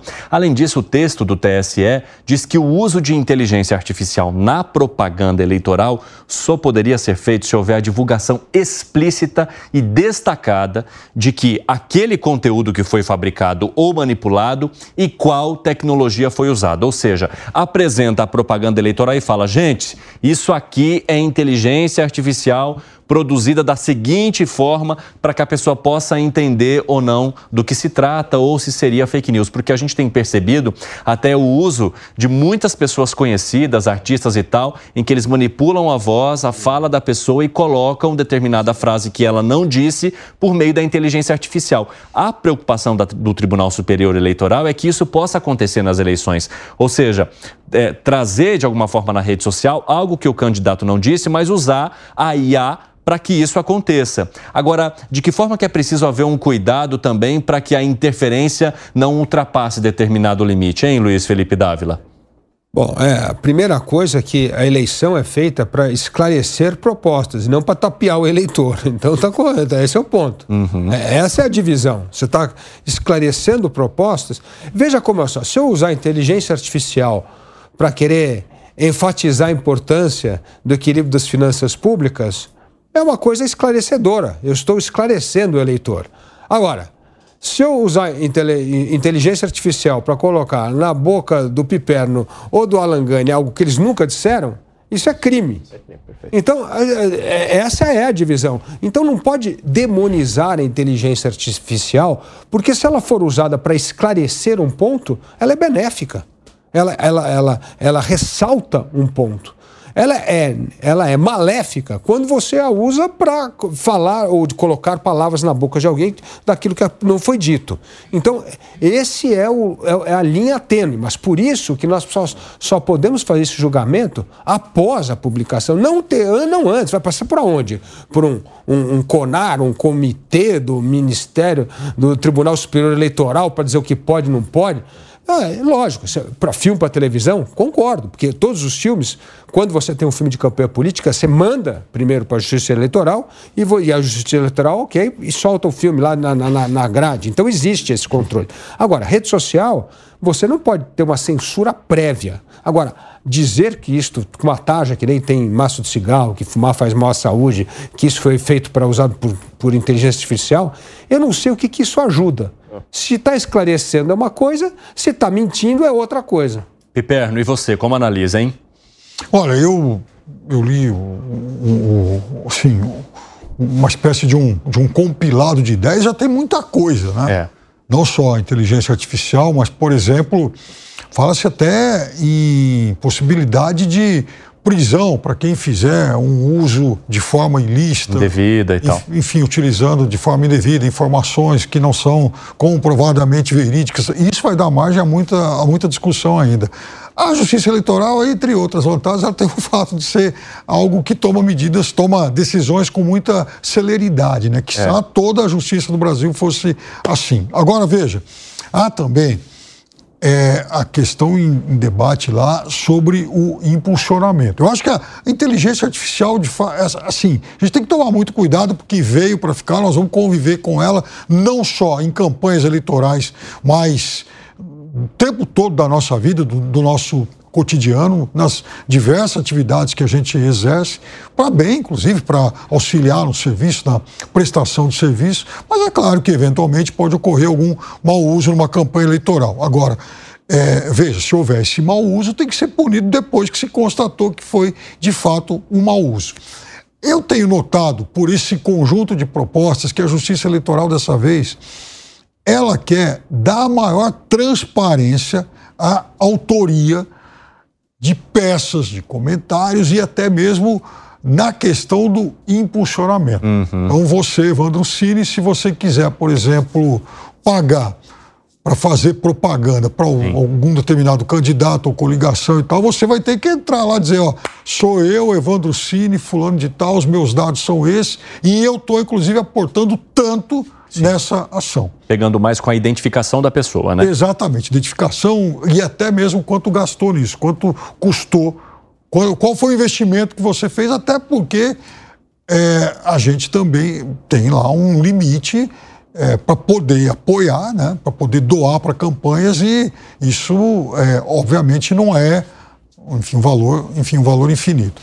Agora, vão ocorrer audiências públicas de 21 a de 23 a 23, ah, de 23 a 25 de janeiro e todo mundo pode apresentar sugestões. Há inclusive um formulário no site do TSE para isso. Então seria também interessante que as pessoas enviassem as suas ideias e até mesmo como é que a gente pode ter um processo eleitoral mais transparente. A impressão do que dá, né, é que as eleições agora municipais de 2024 vão servir como uma espécie de teste para as eleições de 2026 em relação ao controle das redes sociais durante as eleições. Porque antes das redes sociais, o que se tinha era um compromisso dos veículos de comunicação de impedir ou tentar evitar que qualquer tipo de mensagem mentirosa chegasse. Então, eu até me lembro lembro né, que na televisão funcionava da seguinte forma: as campanhas mandavam um material, esse material mandava, passava por análise de um pessoal é, técnico, até de uma área que chamava OPEC, que se chama OPEC até hoje. Essa área, se identificasse qualquer tipo de informação que pudesse não ser verídica ou algum tipo de questão técnica que não passava, esse material voltava e a campanha era cobrada para enviar um novo material adequado. Com a rede social, isso não tem. Bom, você já, já foi candidato, você entende entende como funciona, né, Dávila? Na rede social, esse controle é praticamente impossível, porque você tem ali uma área que está aberta a todos. E aí, hein, Alangani? Não, pois é, eu acho que colocar algum tipo de controle na rede social, por mais que você possa evitar alguns casos isoladamente, e, e, e é enxugar gelo, né? Porque você não vai conseguir controlar toda uma, uma rede social. Mas é, o mal de se ter um controle é ainda maior do que eventual uh, fake news, etc. Em relação à utilização da inteligência artificial para fabricar um fato mentiroso, é lógico que isso tem que ser punido, né? Uma calúnia. Então você coloca palavras na boca de um político, palavras racistas, por exemplo, ou mostra lá um político utilizando é, droga. Isso tem que ser punido. Não há a menor dúvida em relação a isso. O meu grande receio é que diante do rótulo né, de inteligência artificial, tem aquela zona cinzenta e aí começam a censurar qualquer coisa, por muito menos no último processo eleitoral, sem inteligência artificial, a gente viu censura a menção a fatos verdadeiros. Inclusive reconhecido pelo próprio TSE falando, estamos fazendo uma inibição temporária, simplesmente um eufemismo para a censura. Imagine quando entrar essa palavra inteligência artificial. Será que isso também não vai ser um pretexto para, em nome da inteligência artificial, começar a ter censura arbitrariamente? Fala, Dávila. Correto, é exatamente isso. Por isso que tem que ser um julgamento depois que o fato foi apresentado. Porque o que acontece? O candidato imprevidente, mentiroso ou mau caráter, se apresentar um material falso, evidentemente o adversário vai entrar com uma, um processo contra ele na, no, no, TSE, na Justiça Eleitoral, e, e, se ele for eleito, ele pode ter o um mandado cassado. Então não tem risco maior do que se você é candidato, cometer uma irregularidade, mentir ou fabricar uma notícia falsa, e amanhã o TSE, mesmo que você ganhe a eleição, o TSE vai lá e caça seu mandato. Pronto. E, e esse é o jeito correto. É, é, é, é o autocontrole de que a punição pode trazer a cassação do mandato. Ou seja, seria o controle pós-cometimento. Pós, lógico. Não pré. Não pré. É esse perfeito, o ponto. Perfeito. Porque, pô, a gente tem que acreditar. É, é, é, essa é a ideia desse Estado paternalista que, que me irrita profundamente. Nós temos que partir do ponto que o cidadão é um cara responsável. Por isso que ele é cidadão. Agora, se ele for um cidadão irresponsável, aí ele é punido. Mas não dá para você tratar a priori alguém como um, um, sujeito mimado e irresponsável que precisa ter o controle imediato do Estado. Não, o cidadão não precisa de bedel. O cidadão precisa ter responsabilização pelo que ele faz. Se ele fizer uma coisa errada, ele tem que pagar. É isso que tem que ser com o candidato também. Você concorda, Piperno? É, claro, e depois a Justiça Eleitoral ela prevê uma série de mecanismos indenizatórios. Por exemplo, é, não estou nem só falando da questão de dinheiro, mas se um candidato for lá contar uma mentira sobre o outro, o outro tem o direito de ir lá recorrer e falar no espaço daquele que mentiu. Ó, espera mentir primeiro para depois punir, né? Exatamente. Você não pode é, ter a antevisão do fato nisso. Puxa, aquele cara é tão mentiroso, tão mentiroso, que eu vou puni-lo antes que a peça dele vá ao ar. Agora, de alguma forma, a resolução do Tribunal Superior Eleitoral ele vem também como um aviso, né? Olha, candidato, é isso, isso e isso. Se você fizer isso, a gente está de olho. Não é uma forma também de. Ah, se fala, se tem que tomar cuidado com esse controle, mas também de se avisar, ou seja, de dizer para a pessoa que é, essas questões elas já são irregulares, ou seja, se você cometê-las, você está passando dessa É, linha? Mas então, Evandro, quando acontece coisas desse tipo numa campanha, é responsabilidade do candidato. Tá. Porque assim, se você é candidato a um partido, eu fui candidato e eu posso falar isso, Sim, sim. faz a peça publicitária, você manda para o partido, você manda para o advogado eleitoral, Uhum. ó, po- podemos publicar isso, isso aqui tá ok, mas de tudo, qualquer Twitter, você mandava quando você achava que tinha uma palavra mais pesada ou um termo que poderia dar problema, você manda e você espera uma opinião. Então assim, É, mas isso é o candidato responsável que faz, né? Por isso que eu estou dizendo. Então, assim, o candidato responsável tem todos esses filtros à sua disposição. Tem o advogado do partido, tem a própria cúpula da campanha, tem o publicitário responsável pela campanha, tem tá todo mundo. Ele é, ele é cercado de pessoas que ele pode escutar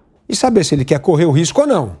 Agora, se o cara da netelha chegar e achar que nem é, na época fora da eleição ele pode escrever qualquer coisa, qualquer besteira e não ter consequência, esse é o problema dele. Ele está agindo de maneira irresponsável.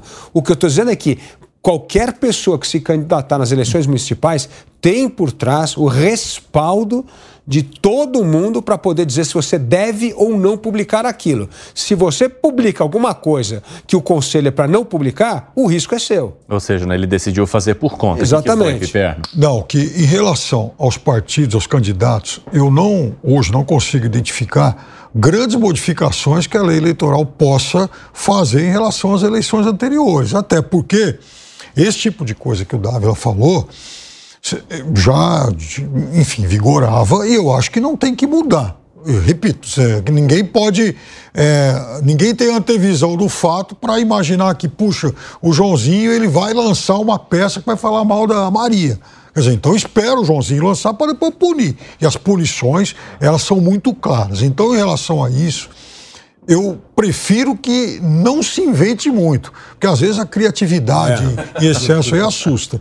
Agora, eu acho, por exemplo, que muito mais perigoso do que um, um, né, um possível deslize que, um- que algum candidato possa cometer, por exemplo, numa peça de televisão, é o que vai para as redes sociais por conta de anônimos, com grande poder de viralização, inclusive. E aí eu acho sim que é muito importante aquela outra decisão que a gente, a gente comentou ontem. Da obrigatoriedade de identificação de tudo. Correto. porque É ali Correto. você sabe quem é que está falando mal, quem é que está retweetando uma mentira. Você vai conseguir rastrear, exatamente. Porque esse que é o problema, né? Vamos pegar um caso agora é, é, real. É, acidente devido ao uso de álcool, né? Pessoa dirigia alcoolizada e cometeu um acidente. O Estado, evidentemente, que tenta coibir isso, mas ele vai coibir fiscalizando cada cidadão, né? Indo lá no restaurante falando, você bebeu. Não dá. É, in- é humanamente impossível. Mas o que, que ele vai tentar fazer? Fala, olha, se você for pego, a multa é pesada, você pode ser preso o seu carro apreendido. A mesma coisa em relação a isso. Então não tem a censura prévia. Mas, uma vez a pessoa que fabricou né, um fato falso para prejudicar determinado eh, político e você conseguir rastrear essa pessoa e falar a punição em cima de você vai ser pesada. Esse é o ponto. Exatamente. Agora eu quero falar de uma outra questão, porque esse ano ele promete ser quente no Congresso Nacional. Tem votações que podem levar a divergências entre executivo, legislativo e mexer até com o judiciário. Quem vai contar é o André Anelli. Quais são esses temas que depois a gente vai destrinchar tudo aqui com os nossos comentaristas. Anelli, bem-vindo.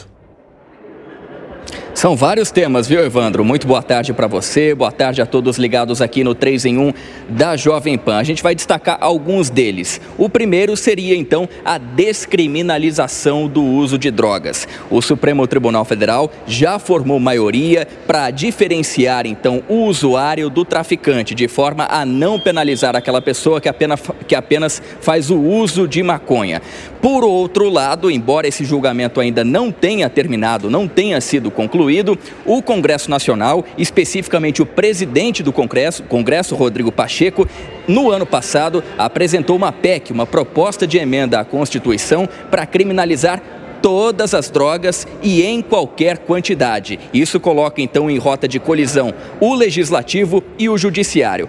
Outro ponto também que coloca em rota de colisão os poderes é em relação a reforma administrativa. Isso porque, especificamente no Congresso Nacional, existem divergências. De um lado, Rodrigo Pacheco, presidente do Senado, ele acaba defendendo um melhor gasto público, mas o presidente da Câmara dos Deputados, Arthur Lira, defende sim uma reforma administrativa profunda e diz até que ela é um dos pilares que vão levar o Brasil então a uma melhor condição econômica. O governo federal, Palácio do Planalto, tem evitado se posicionar publicamente em relação a esse tema, mas a gente conhece aqui então o posicionamento atual do governo, que é o de justamente aumentar os gastos da máquina pública para, nas palavras do governo, acabar então aumentando o dinheiro corrente no país, gerando obras, gerando empregos. Essa é a visão do governo federal, fazendo então aumentando gastos e mantendo gastos da reforma administrativa com os servidores, mantendo todos eles, por exemplo, na chamada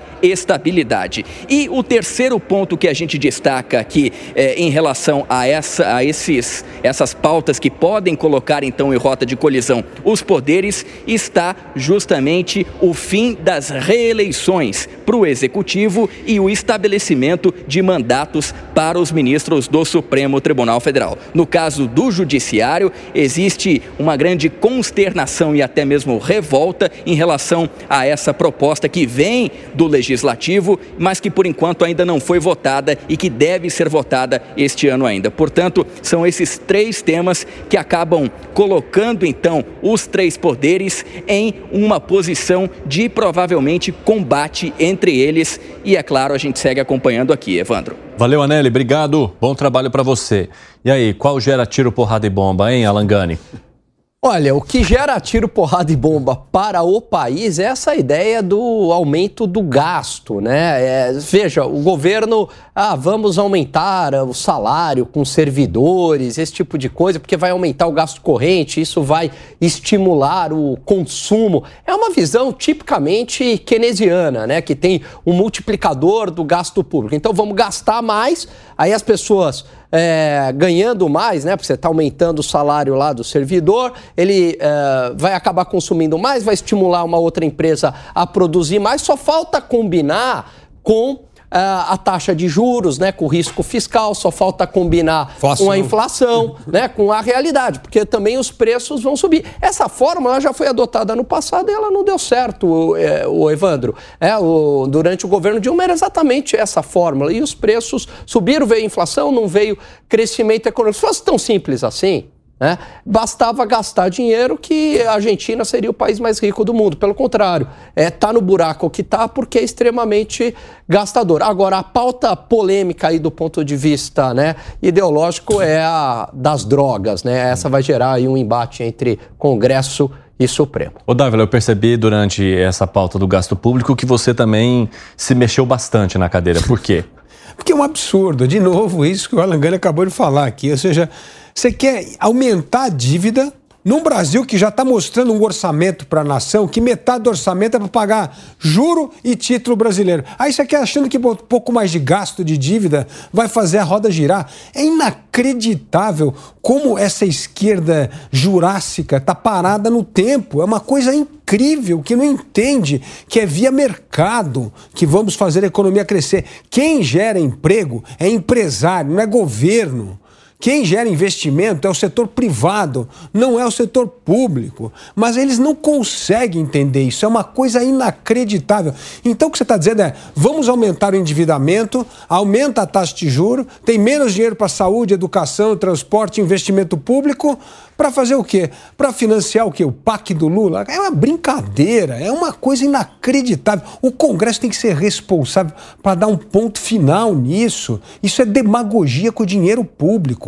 Agora, o outro ponto que eu acho mais importante dessa, dessas matérias aí anunciadas é a seguinte: é a reforma administrativa. Esta sim é uma reforma vital para nós começarmos a valorizar o bom servidor público, a ter uma carreira baseada em desempenho das pessoas no setor público e não por tempo de serviço, para que nós possamos cobrar, fiscalizar melhor e remunerar melhor os bons servidores. Porque esses bons servidores são heróis, eles trabalham duas vezes, eles têm que trabalhar por aquele monte de picareta que só pendura o paletó, vai embora e pega o salário no fim do mês. Então ele tem que trabalhar duas vezes mais. Então é fundamental uma reforma administrativa para que nós possamos ter um funcionalismo público, um servidor público estimulado por causa do seu desempenho e não por causa de tempo de serviço na carreira. O Piperno, quando o Gani e o Dávila mencionaram aqui a questão do gasto público, eu vi que você se manifestou.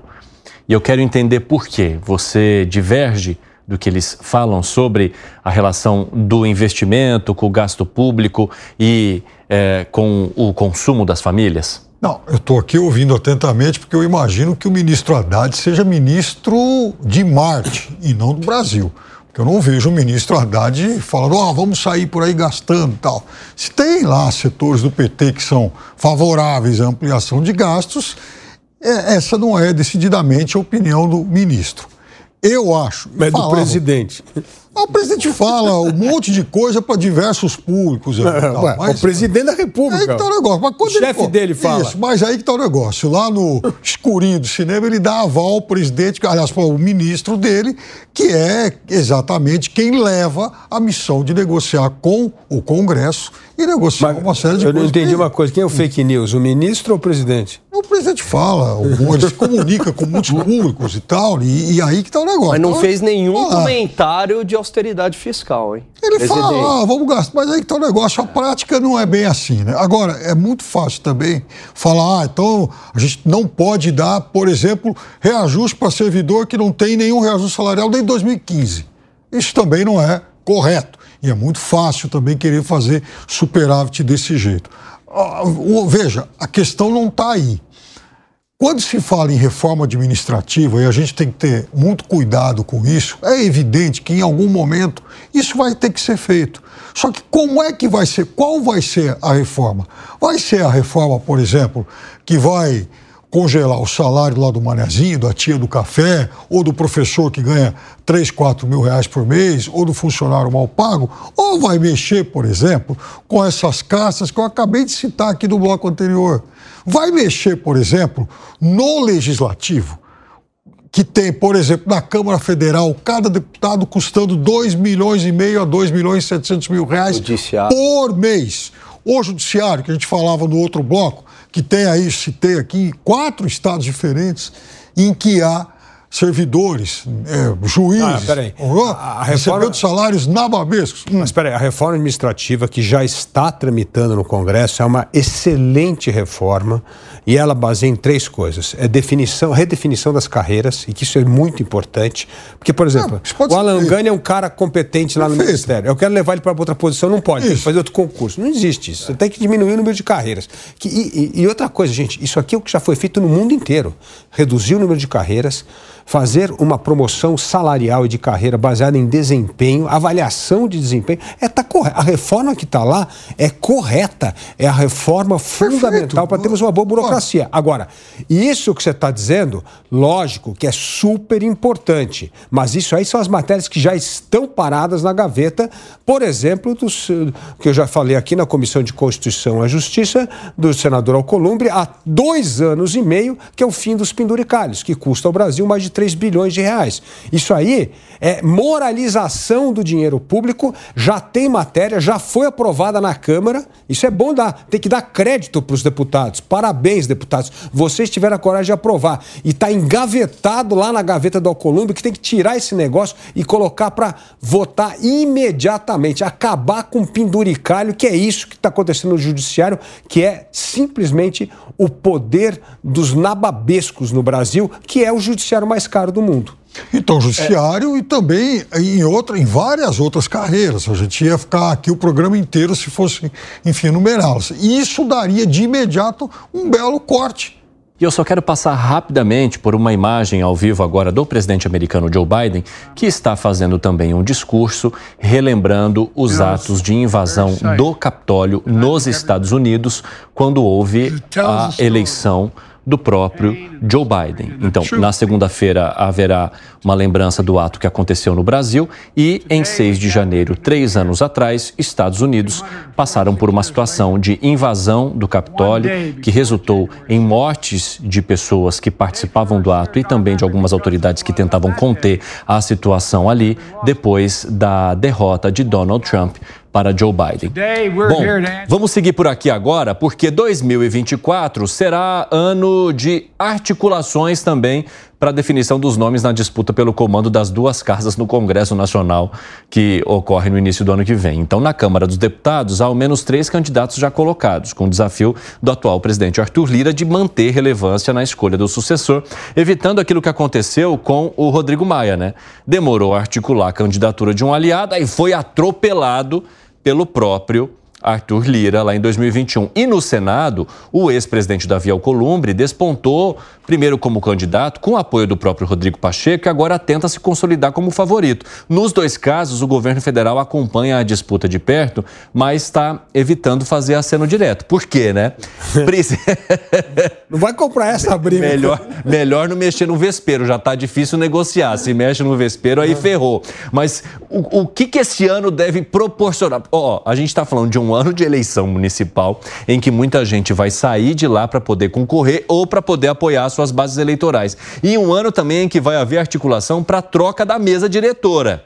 Ah. E aí, Luiz Felipe Dávila? e tem mais será um... que vão decidir alguma coisa, então, Não, Evandro, 2024? E tem mais um cargo que é tão importante quanto todos esses que você mencionou, que é a mudança do comando do Banco Central. É verdade. Outro ponto, esse é mais importante, então, do que todos os outros. Mas vamos lá voltar a isso. Isso vai depender, sim, de uma articulação intramuros, dentro do Congresso, lá como é que vai ser os apoios. Isso tem a ver com os partidos, tem a ver com os estados, tem a ver com várias coisas. Agora, no Senado, a coisa já parece um pouco mais encaminhada com o nome lá do Alcolumbre sendo um, apoiado pelo Rodrigo Pacheco e tal.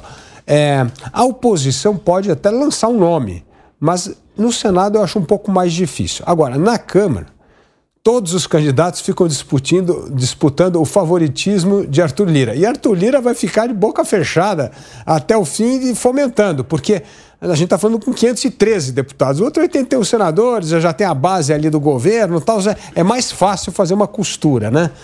Então, eu entendo que a situação no Senado é um pouco mais tranquila nessa sucessão, mas na Câmara vai pegar fogo. Vai pegar fogo porque haverá uma intensa disputa entre essas pessoas para ter o apoio de Arthur Lira. E como que você avalia, hein, Fábio Piperno? Eu acho que no Senado está muito é, mais encaminhado, eu não diria bem, porque aí é uma questão de juízo de valor e eu não, não votaria jamais o senador Alcolumbre, mas de qualquer forma ele emerge aí como o grande, o grande favorito, lembrando que o Alcolumbre é aquele mesmo que foi presidente nos dois primeiros anos uhum. da legislatura anterior e depois procurou o STF para encontrar alguma brecha para ser candidato à reeleição dentro da mesma Sim. legislatura e não conseguiu.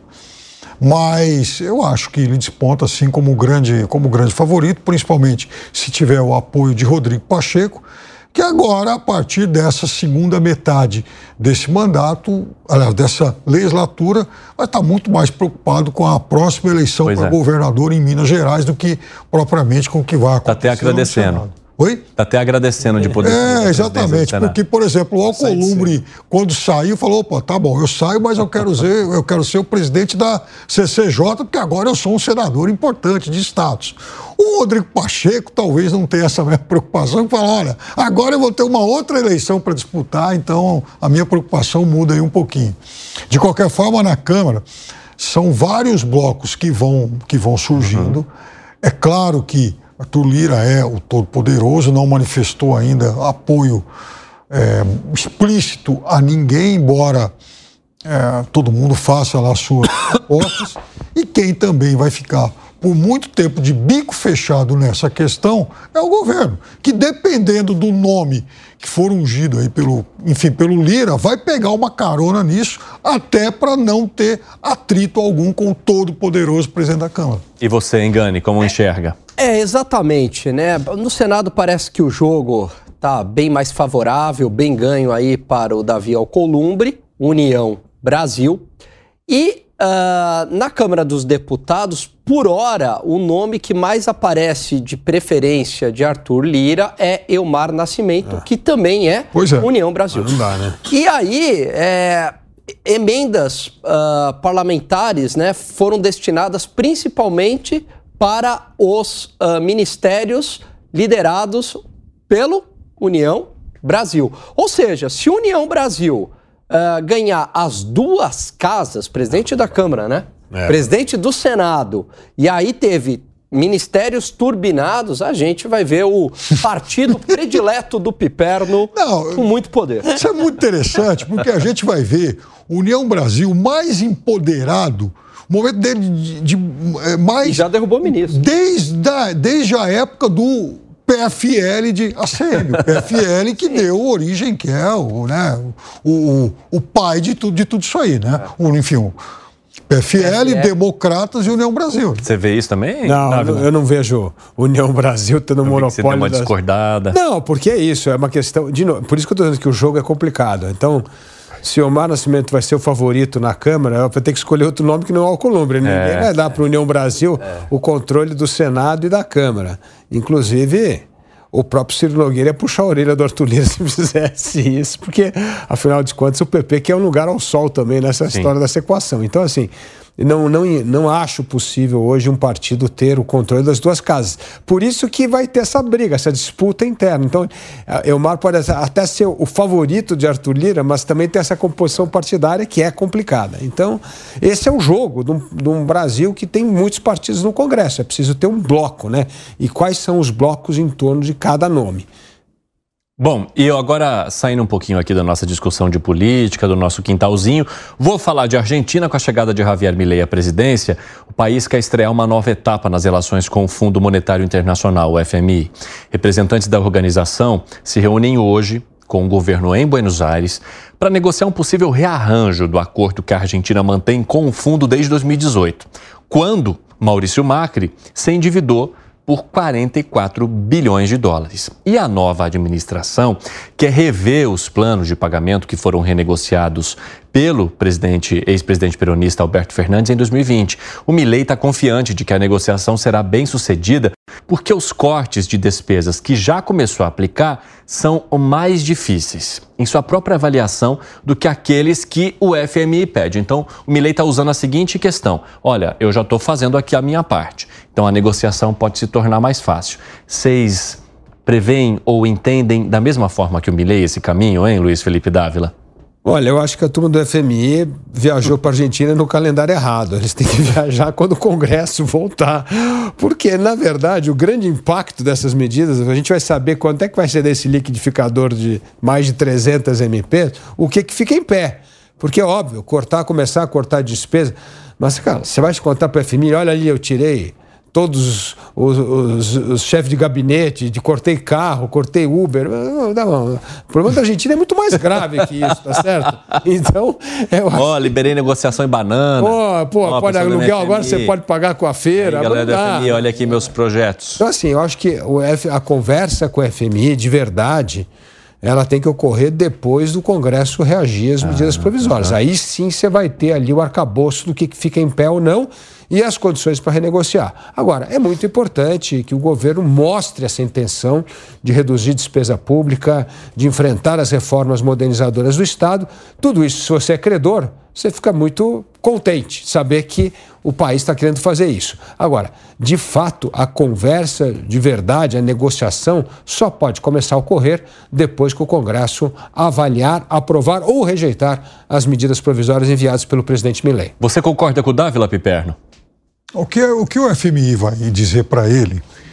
E o FMI, claro que é, acabou olhando até com, é, digamos, uma, um certo contentamento aí para esse pacote uhum. de medidas que muito está de acordo com o receituário do fundo. Mas o FMI vai chegar lá para o Milley, sabe aquela música antiga lá da Blitz, está tudo muito bom, bom, está tudo muito bem, bem, mas e aí? Como é que você vai fazer para aprovar esse negócio? Isso tem que passar pelo Congresso um dia e, antes do Congresso, Agora, ele tem também que se lá com a justiça. Ele tem que, de alguma forma, convencer a justiça argentina de que é, ele pode fazer com que esse negócio tenha vigência imediata. Hoje, por, ontem eu citei aqui um editorial do Estadão, que hoje, mais uma vez, volta ao tema e chamando a atenção para a sanha autoritária do presidente Milley, ou seja, que tenta passar na marra uma série de medidas, inclusive, que dão a ele, que dariam a ele quase que um poder autocrático. Não é assim. E é óbvio que o Congresso não vai tolerar isso. E antes do Congresso Argentina, casa no poder no qual ele está muito longe de ter uma situação confortável, para não dizer que ele tem minoria, antes disso, há uma série de manifestações da justiça argentina. Então não basta chegar para o FMI e falar: FMI, eu estou liberando preço, eu estou adotando uma série de medidas aí no sentido de diminuir o tamanho do Estado, etc. Mas o FMI vai falar: olha, lindo, a gente também, é, enfim, aconselha vários países a fazerem isso. Mas como é que você vai de fato aprovar esse negócio? Cane? Não, o grande desafio dele é político. O receituário do FMI vai totalmente ao encontro das ideias de Milley, de algumas propostas que ele já colocou. Basicamente, esse receituário do FMI é uh, controle monetário, né, política monetária dura para controlar a inflação como o único instrumento legítimo de controle da inflação, acabar com o mecanismo de controle de preços e austeridade fiscal, mais ou menos a receita que foi adotada pelo Brasil. Né? O governo Fernando Henrique adotou essa uh, receita, fez um acordo com o fundo é, e o fundo lá ajudava o Brasil desde que também cumprisse as metas. E havia, lógico, ali todo um interesse da sociedade, Poder Executivo, Congresso, negociações muito duras, mas no final das contas o plano foi muito bem sucedido. Agora, na Argentina, ele, é, a intenção dele, como concordo aqui com o que o Piperno falou, né, é, é não vai bastar. O que precisa ali é convencer o Congresso Nacional e agora também a Justiça. Então, o desafio dele é muito mais aí político, jurídico, do que econômico. E olha que o desafio econômico não é pequeno, não. Fala, Dávila. Eu ia lembrar um fato histórico que é interessante, um paralelismo que está acontecendo com a Argentina, que a mesma coisa aconteceu com o Plano Real. Quando começou a negociar o Plano Real e o, e os negociadores, Pedro Malan, Armínio Fraga, iam a Washington apresentar o governo americano ao FMI, ninguém acreditava muito que o Plano Real ia voar. ninguém acreditava que o Plano Real ia dar certo. Estava todo mundo com ceticismo danado. Por quê? Porque já conhecia o longo histórico do Brasil de planos econômicos fracassados. Então é interessante como é que vai ser a reação do FMI hoje com a Argentina, que é outra situação, mas também essa desconfiança agora, não, não com a intenção do presidente, mas com o problema político. E essa vai ser, assim, a grande prova de fogo. Mostrar que ele terá capacidade de persuadir o Congresso, de convencer o Congresso a votar essas reformas tão importantes para tirar a Argentina do buraco. Piperno, por que você estava com olhares de soslaio para o Luiz Felipe Dávila? Porque, até porque eu estava me lembrando de uma coisa, quer dizer, é, é, salvo algum lapso de, enfim, de memória, Parece que o maior pacote que o FMI já negociou com o país foi com o Macri, que foram 44 bilhões de dólares. E o Macri também tinha ideias mais ou menos. Aliás, tem muitos integrantes do governo Macri Sim. aí no governo Milley. É, essa talvez seja uma outra desconfiança que o FMI tem. Porque é o seguinte, o FMI vai chegar e falar, olha, uh, Já te eu emprestei para eu emprestei esse dinheiro para você Eita, também, né? Isso É, mas é o que você falou. Isso aco- aconteceu por causa da resistência que o Macri sofreu junto ao Congresso. E é exatamente a pergunta que ele fará ao Miguel.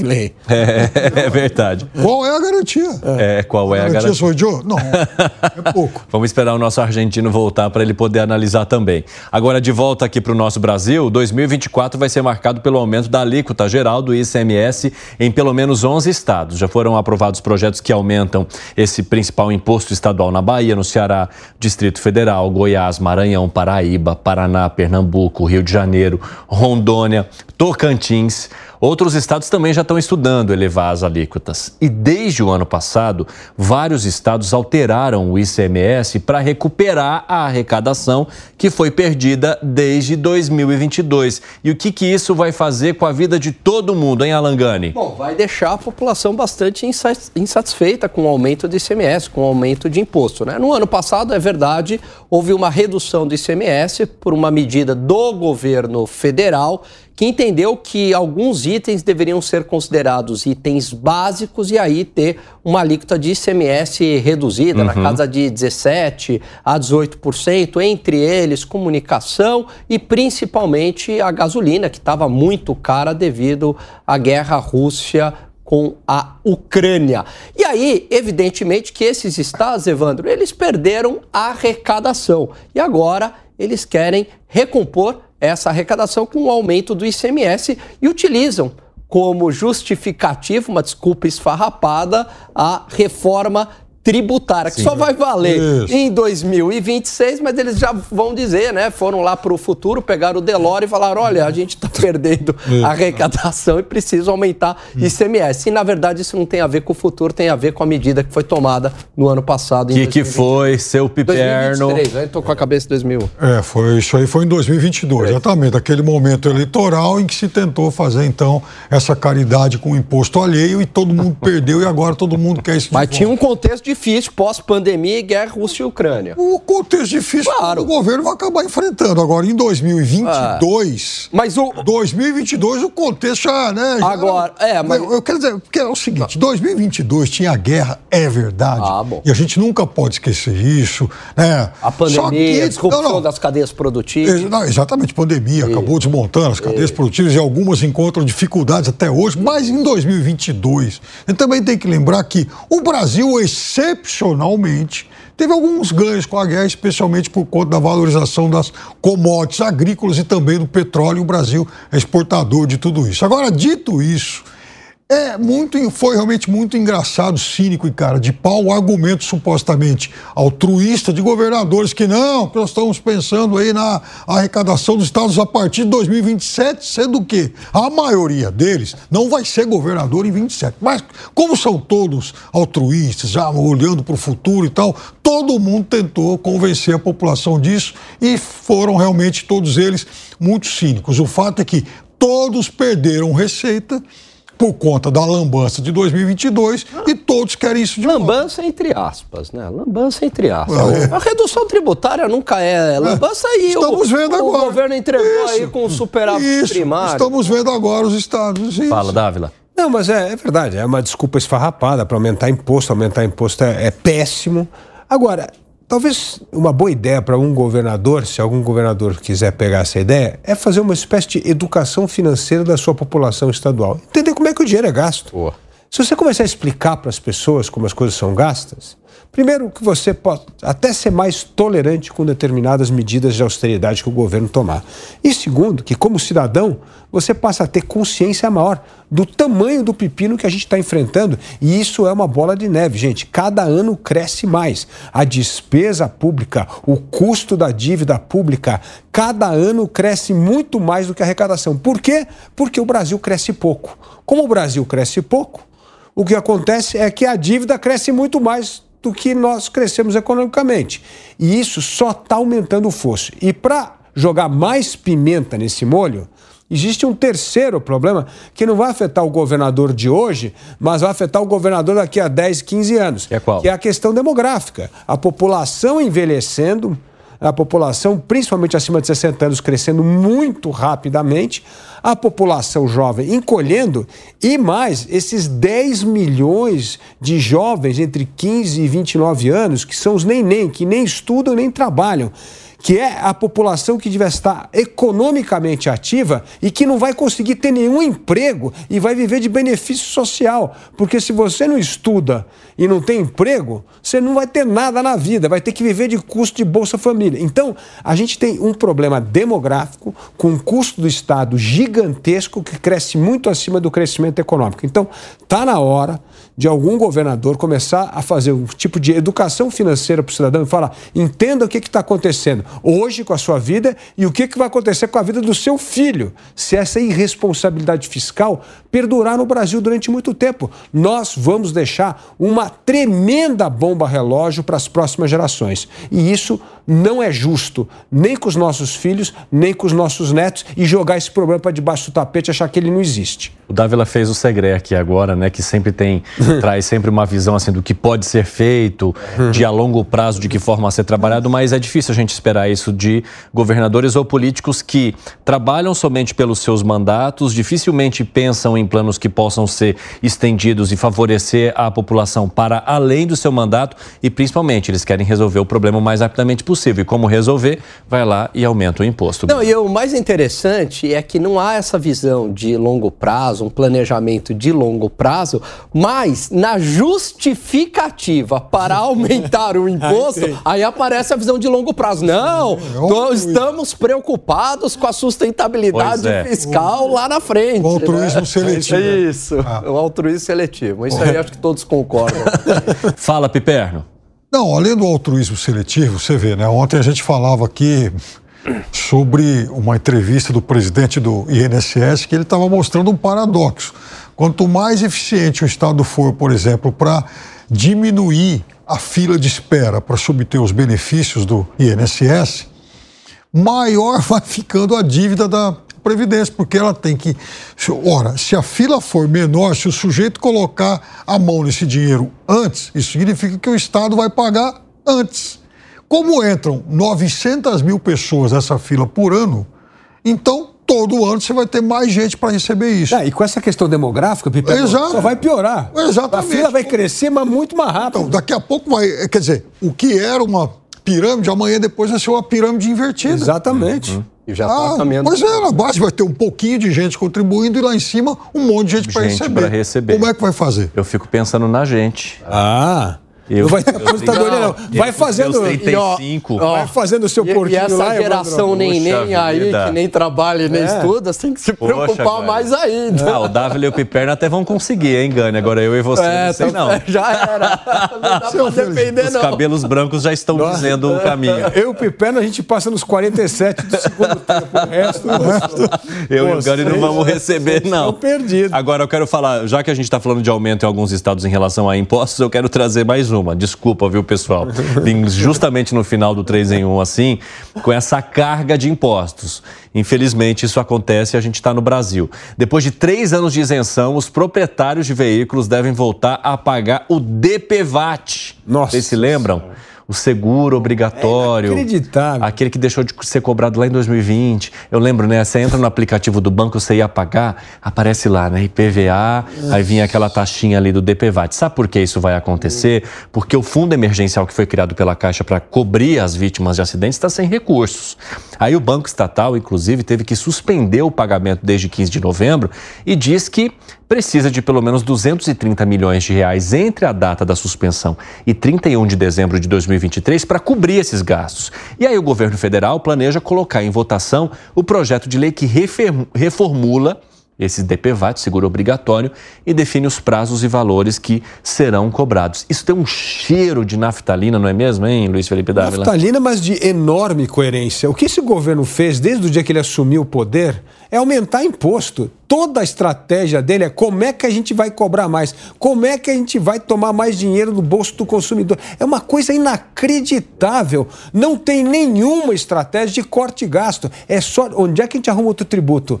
Então, eu acho que essa sopinha de sigla vai começar a ressuscitar, que vai ser uma loucura, porque o que eles querem é meter a mão no nosso bolso. É inacreditável que o governo não olha para o lado do gasto. Tem que olhar para o lado do gasto. É assim que se faz um governo responsável e não colocando o pé no acelerador e tentando tirar mais e mais dinheiro do bolso de quem trabalha. Porque, afinal de contas, nós já trabalhamos de janeiro a maio para pagar imposto para o governo. E o governo ainda quer que a gente trabalhe de, quê? de janeiro a agosto agora para pagar imposto? é, é, essa questão do DPVAT entra bem naquela lista de serviços que a gente paga o imposto, mas que a gente não usa e tem que contratar o privado, né? É, Porque, assim, para você acionar e ter a, a cobertura dos valores pelo DPVAT é impossível. Ou pelo e aí menos você... não quer usar. É, é, é, exatamente. Mas, o Piperno, eu já lá atrás eu já acessei o DPVAT. Ele não cobre todos os custos que você tem, não. principalmente em acidentes mais graves ou em, em perdas, em questões de, questões de saúde. Ele vai lá e oferece um valor. Mas é diferente, por exemplo, de quando você contrata um seguro, que é o que a maioria das pessoas faz é, para tentar suprir algum tipo de prejuízo que tenha nesses momentos. Ou seja, se você está contratando aqui no privado, para que, que você vai pagar também Lógico. um seguro que não vai cobrir nem, sei lá, 30% do que você precisaria em algumas questões. Piperno. Olha, eu, eu não conheço ninguém. Eu acho, que a, eu acho que a humanidade até hoje não criou ninguém que goste de fazer tratamento de canal e de pagar imposto. Uhum. A gente faz isso porque é obrigado a fazer. Como, por exemplo, a gente acabou de falar dos aumentos de impostos nos estados, é uma medida indesejável, assim como isso, como essa volta do DPVAT. Não é apenas indesejável, como certamente vai ser muito impopular. Até por ser um ano eleitoral, não sei se o governo vai de fato levar isso a, até as últimas consequências. De qualquer forma, é, eu acho um erro o retorno disso. E você, Gani?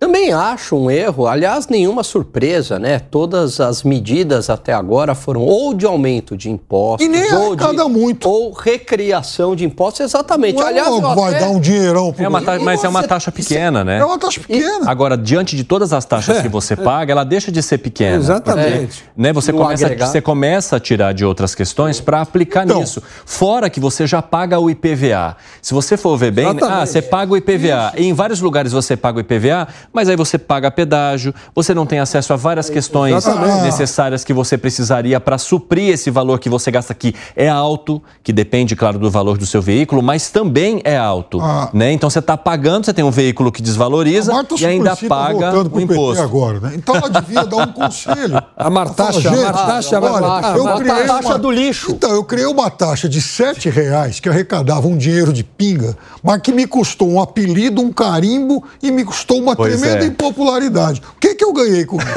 Exatamente. boa, Não, mas boa, esse é o grande problema, né? Essa ineficiência Martaxa. dos... Martaxa, é. Pois é. Mas Ninguém a... nunca mais vai esquecer é. isso. Não, fala, não mas essa inefici... você tocou num ponto importante, Evandro, que é a ineficiência do imposto. Então, no Brasil, é, o imposto é elevado, tem muito imposto para administrar e o retorno desses impostos ele é muito pequeno para a sociedade. Você pega um país europeu, também paga muito imposto, mas pelo menos a, a educação pública lá de base funciona. Aqui não. Então você tem que botar o teu filho num colégio particular, você tem que contratar um plano de saúde, né? Segurança privada é muito caro, então não dá. É, então, assim, você joga dinheiro no lixo, está dando dinheiro para o Estado e não tem nenhum retorno. Aliás, o nome aí da recriação do, do a volta do DPVAT, DPVAT, eu acho que ele poderia ser recriado com o seguinte nome: LDPVAT, o nome do, do imposto. Por que LDPVAT? O L, né? O pessoal que fez hum. o L LDPVAT. De perno. Em homenagem tem, tem alguma, aos eleitores. Tem alguma consideração ou sugestão? DPVAT do amor, que, Piperno. DPVAT já é um nome consagrado aí, né? DPVAT do amor. DPVAT seguir agora, a tradição. Agora, olha só, olha só a repercussão que nós tivemos aqui entre quatro pessoas, fora as manifestações que eu vi aqui por trás das câmeras do pessoal que está nos nossos bastidores, né? Tá todo mundo tá fazendo assim bravo. ali atrás para a volta do DPVAT. Todo mundo tá, tá bravo aqui, vai embora numa sexta-feira bem amarga por conta dessa possibilidade. Vai pegar o carro e vai sofrer.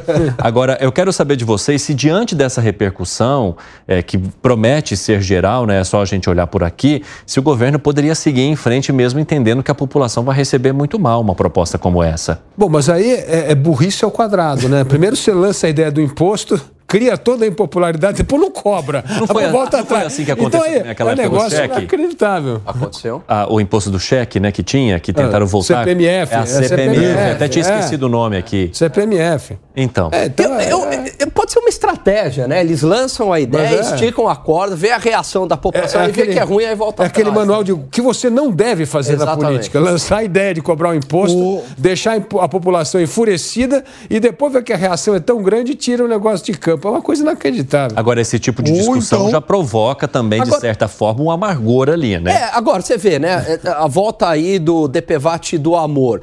A remuneração do, do. Perdeu no Congresso, a população não, não, né, não apoiou, aí tenta de novo com uma medida provisória. Inclusive, dizer, na semana, vai insistindo inclusive na, na semana que vem está marcada uma reunião também entre líderes para falar sobre a possibilidade da proposta da remuneração. A gente vai entender na semana que vem se governo... isso vai avançar ou não. Deve ser na terça-feira pela manhã, no 3 em 1, a gente vai trazer as informações para você. Fala, Piperno. O que o governo pode tentar fazer é formatar também uma desculpa altruísta feita aquela dos governadores para aumentar o ICMS. Olha, eu estou pensando no próximo, de 2027 para. Estou fazendo cofrinho para o próximo. E você acha que isso colaria para a população? É, não, cola nada. Aumento de imposto ninguém quer saber, né? Isso aí é, é a única pauta que une a esquerda e a direita. Aliás, é engraçado porque a esquerda fala: não, tem que aumentar o imposto, sim, tem que isso. aumentar o tamanho do Estado. Na hora que mexe no bolso dela, é a primeira a Aí que tá o negócio. E aí, é. na hora de aumentar o ICMS, tá assim de governador de direita falou: eu quero. Tá aí a lista. E aí, Gani? Não, isso é verdade. Aí eu vou concordar com você que é errado também. Tem que baixar imposto. Agora, tem uma questão que a gente sempre os traz aqui para finalizar os liberais a brasileira. Para finalizar aqui o nosso debate de hoje, que é, a gente está falando muito sobre arrecadação. E mesmo que o DPVAT não volte, há uma discussão. Ou seja, vou lá, lanço a isca, vejo como ela é capturada pelas pessoas e a depender da repercussão, a gente não leva em frente. Mas e o corte do gasto também precisa ter Eu essa mesma isca lançada, hein, Piperno? Fale. A ideia é o seguinte: o que se vai gastar por ano com o que seria arcado aí pelo novo pelo novo DP, enfim, pelo novo DPVAT, poderia sair do bolo de subsídios concedidos à indústria automobilística. Eita. É, lógico, não, tem muito mais. São 550 bilhões de reais. Por isso não. que o dia que dá para cortar gasto, é lógico. Pegar a lista lá, manda aí, ô, ô presidente, Ó, imprime aí um Excel com todos os 550 bilhões de reais de subsídio, pega uma canetinha e fala: ih, esse subsídio aqui não vale nada, estamos dando há tantos anos nunca trouxe um retorno. Corta. Eu garanto que dá para cortar mas, muitos bilhões de reais em subsídio. E isso sim é fazer um favor à população. Não aumentar imposto, cortar subsídio, tirar benefício de categorias que vivem mamando na teta do governo e que, cujo benefício não traz nenhum benefício para a população, apenas para alguns setores. Está correto. Essa é uma medida boa para fazer. Imprime aí o Excel. Aí, ó, no fim de semana, senta com a caneta lá no Palácio Planalto, naquela piscina bonita lá, ó, e usa uma canetinha vermelha e fala: vou cortar esse, esse, esse e manda para o Congresso. Vai ser aplaudido pela população, inclusive pela bancada aqui do, do 3 em 1. Mas é capaz de não passar nenhum pelo Congresso, nenhum corte. Ah, não sei. Oh, não. Ah, mas o, o, lobby de toda essa turma. Ah, não, mas o, vai mexer. O, o, o ponto é o seguinte: se você aprova uma coisa e socializa o custo para o presidente, você aprova. Né? A estratégia aí é outra. Se você apresentar, falar assim, o presidente da República fala, eu vou cortar tantos bilhões de subsídio que não funciona, isso é um bom sinal e vai ganhar o aplauso da população. Gente, nosso 3 em 1 de sexta-feira está acabando. Sextou para vocês e para nós e para todos. Dávila, obrigado. Obrigado a você, Evandro. Obrigado aos colegas e um bom fim de semana para nossa audiência. Gani, valeu. Valeu, Evandro, aos colegas. Aliás, a minha tia ficou muito feliz com a homenagem. Hum, tia Aurora. A Aurora. Falou assim: um beijo até pro. Ela é de direita, conservadorona. falou assim: um beijo até. Um beijão pra tia Aurora. Oh. Ixi, acabei de receber aqui que Fernando Diniz foi demitido da seleção, hein, Piperno? Encerramos com essa. Ah, mas até a CBF está sendo demitida do mundo da bola pela FIFA. Ó, o perno nem incomodou. Bom, a gente vai finalizando por aqui. Obrigado pela tua companhia e audiência. Desejo a você um ótimo fim de semana e eu vou estar de plantão aqui na Jovem Pan, Jornal Jovem Pan no sábado, no domingo também vou estar no Fast News e espero a tua companhia, tá bom? Fiquem com Deus, juízo. Tchau. A opinião dos nossos comentaristas não reflete necessariamente a opinião do Grupo Jovem Pan de Comunicação. Realização Jovem Pan News.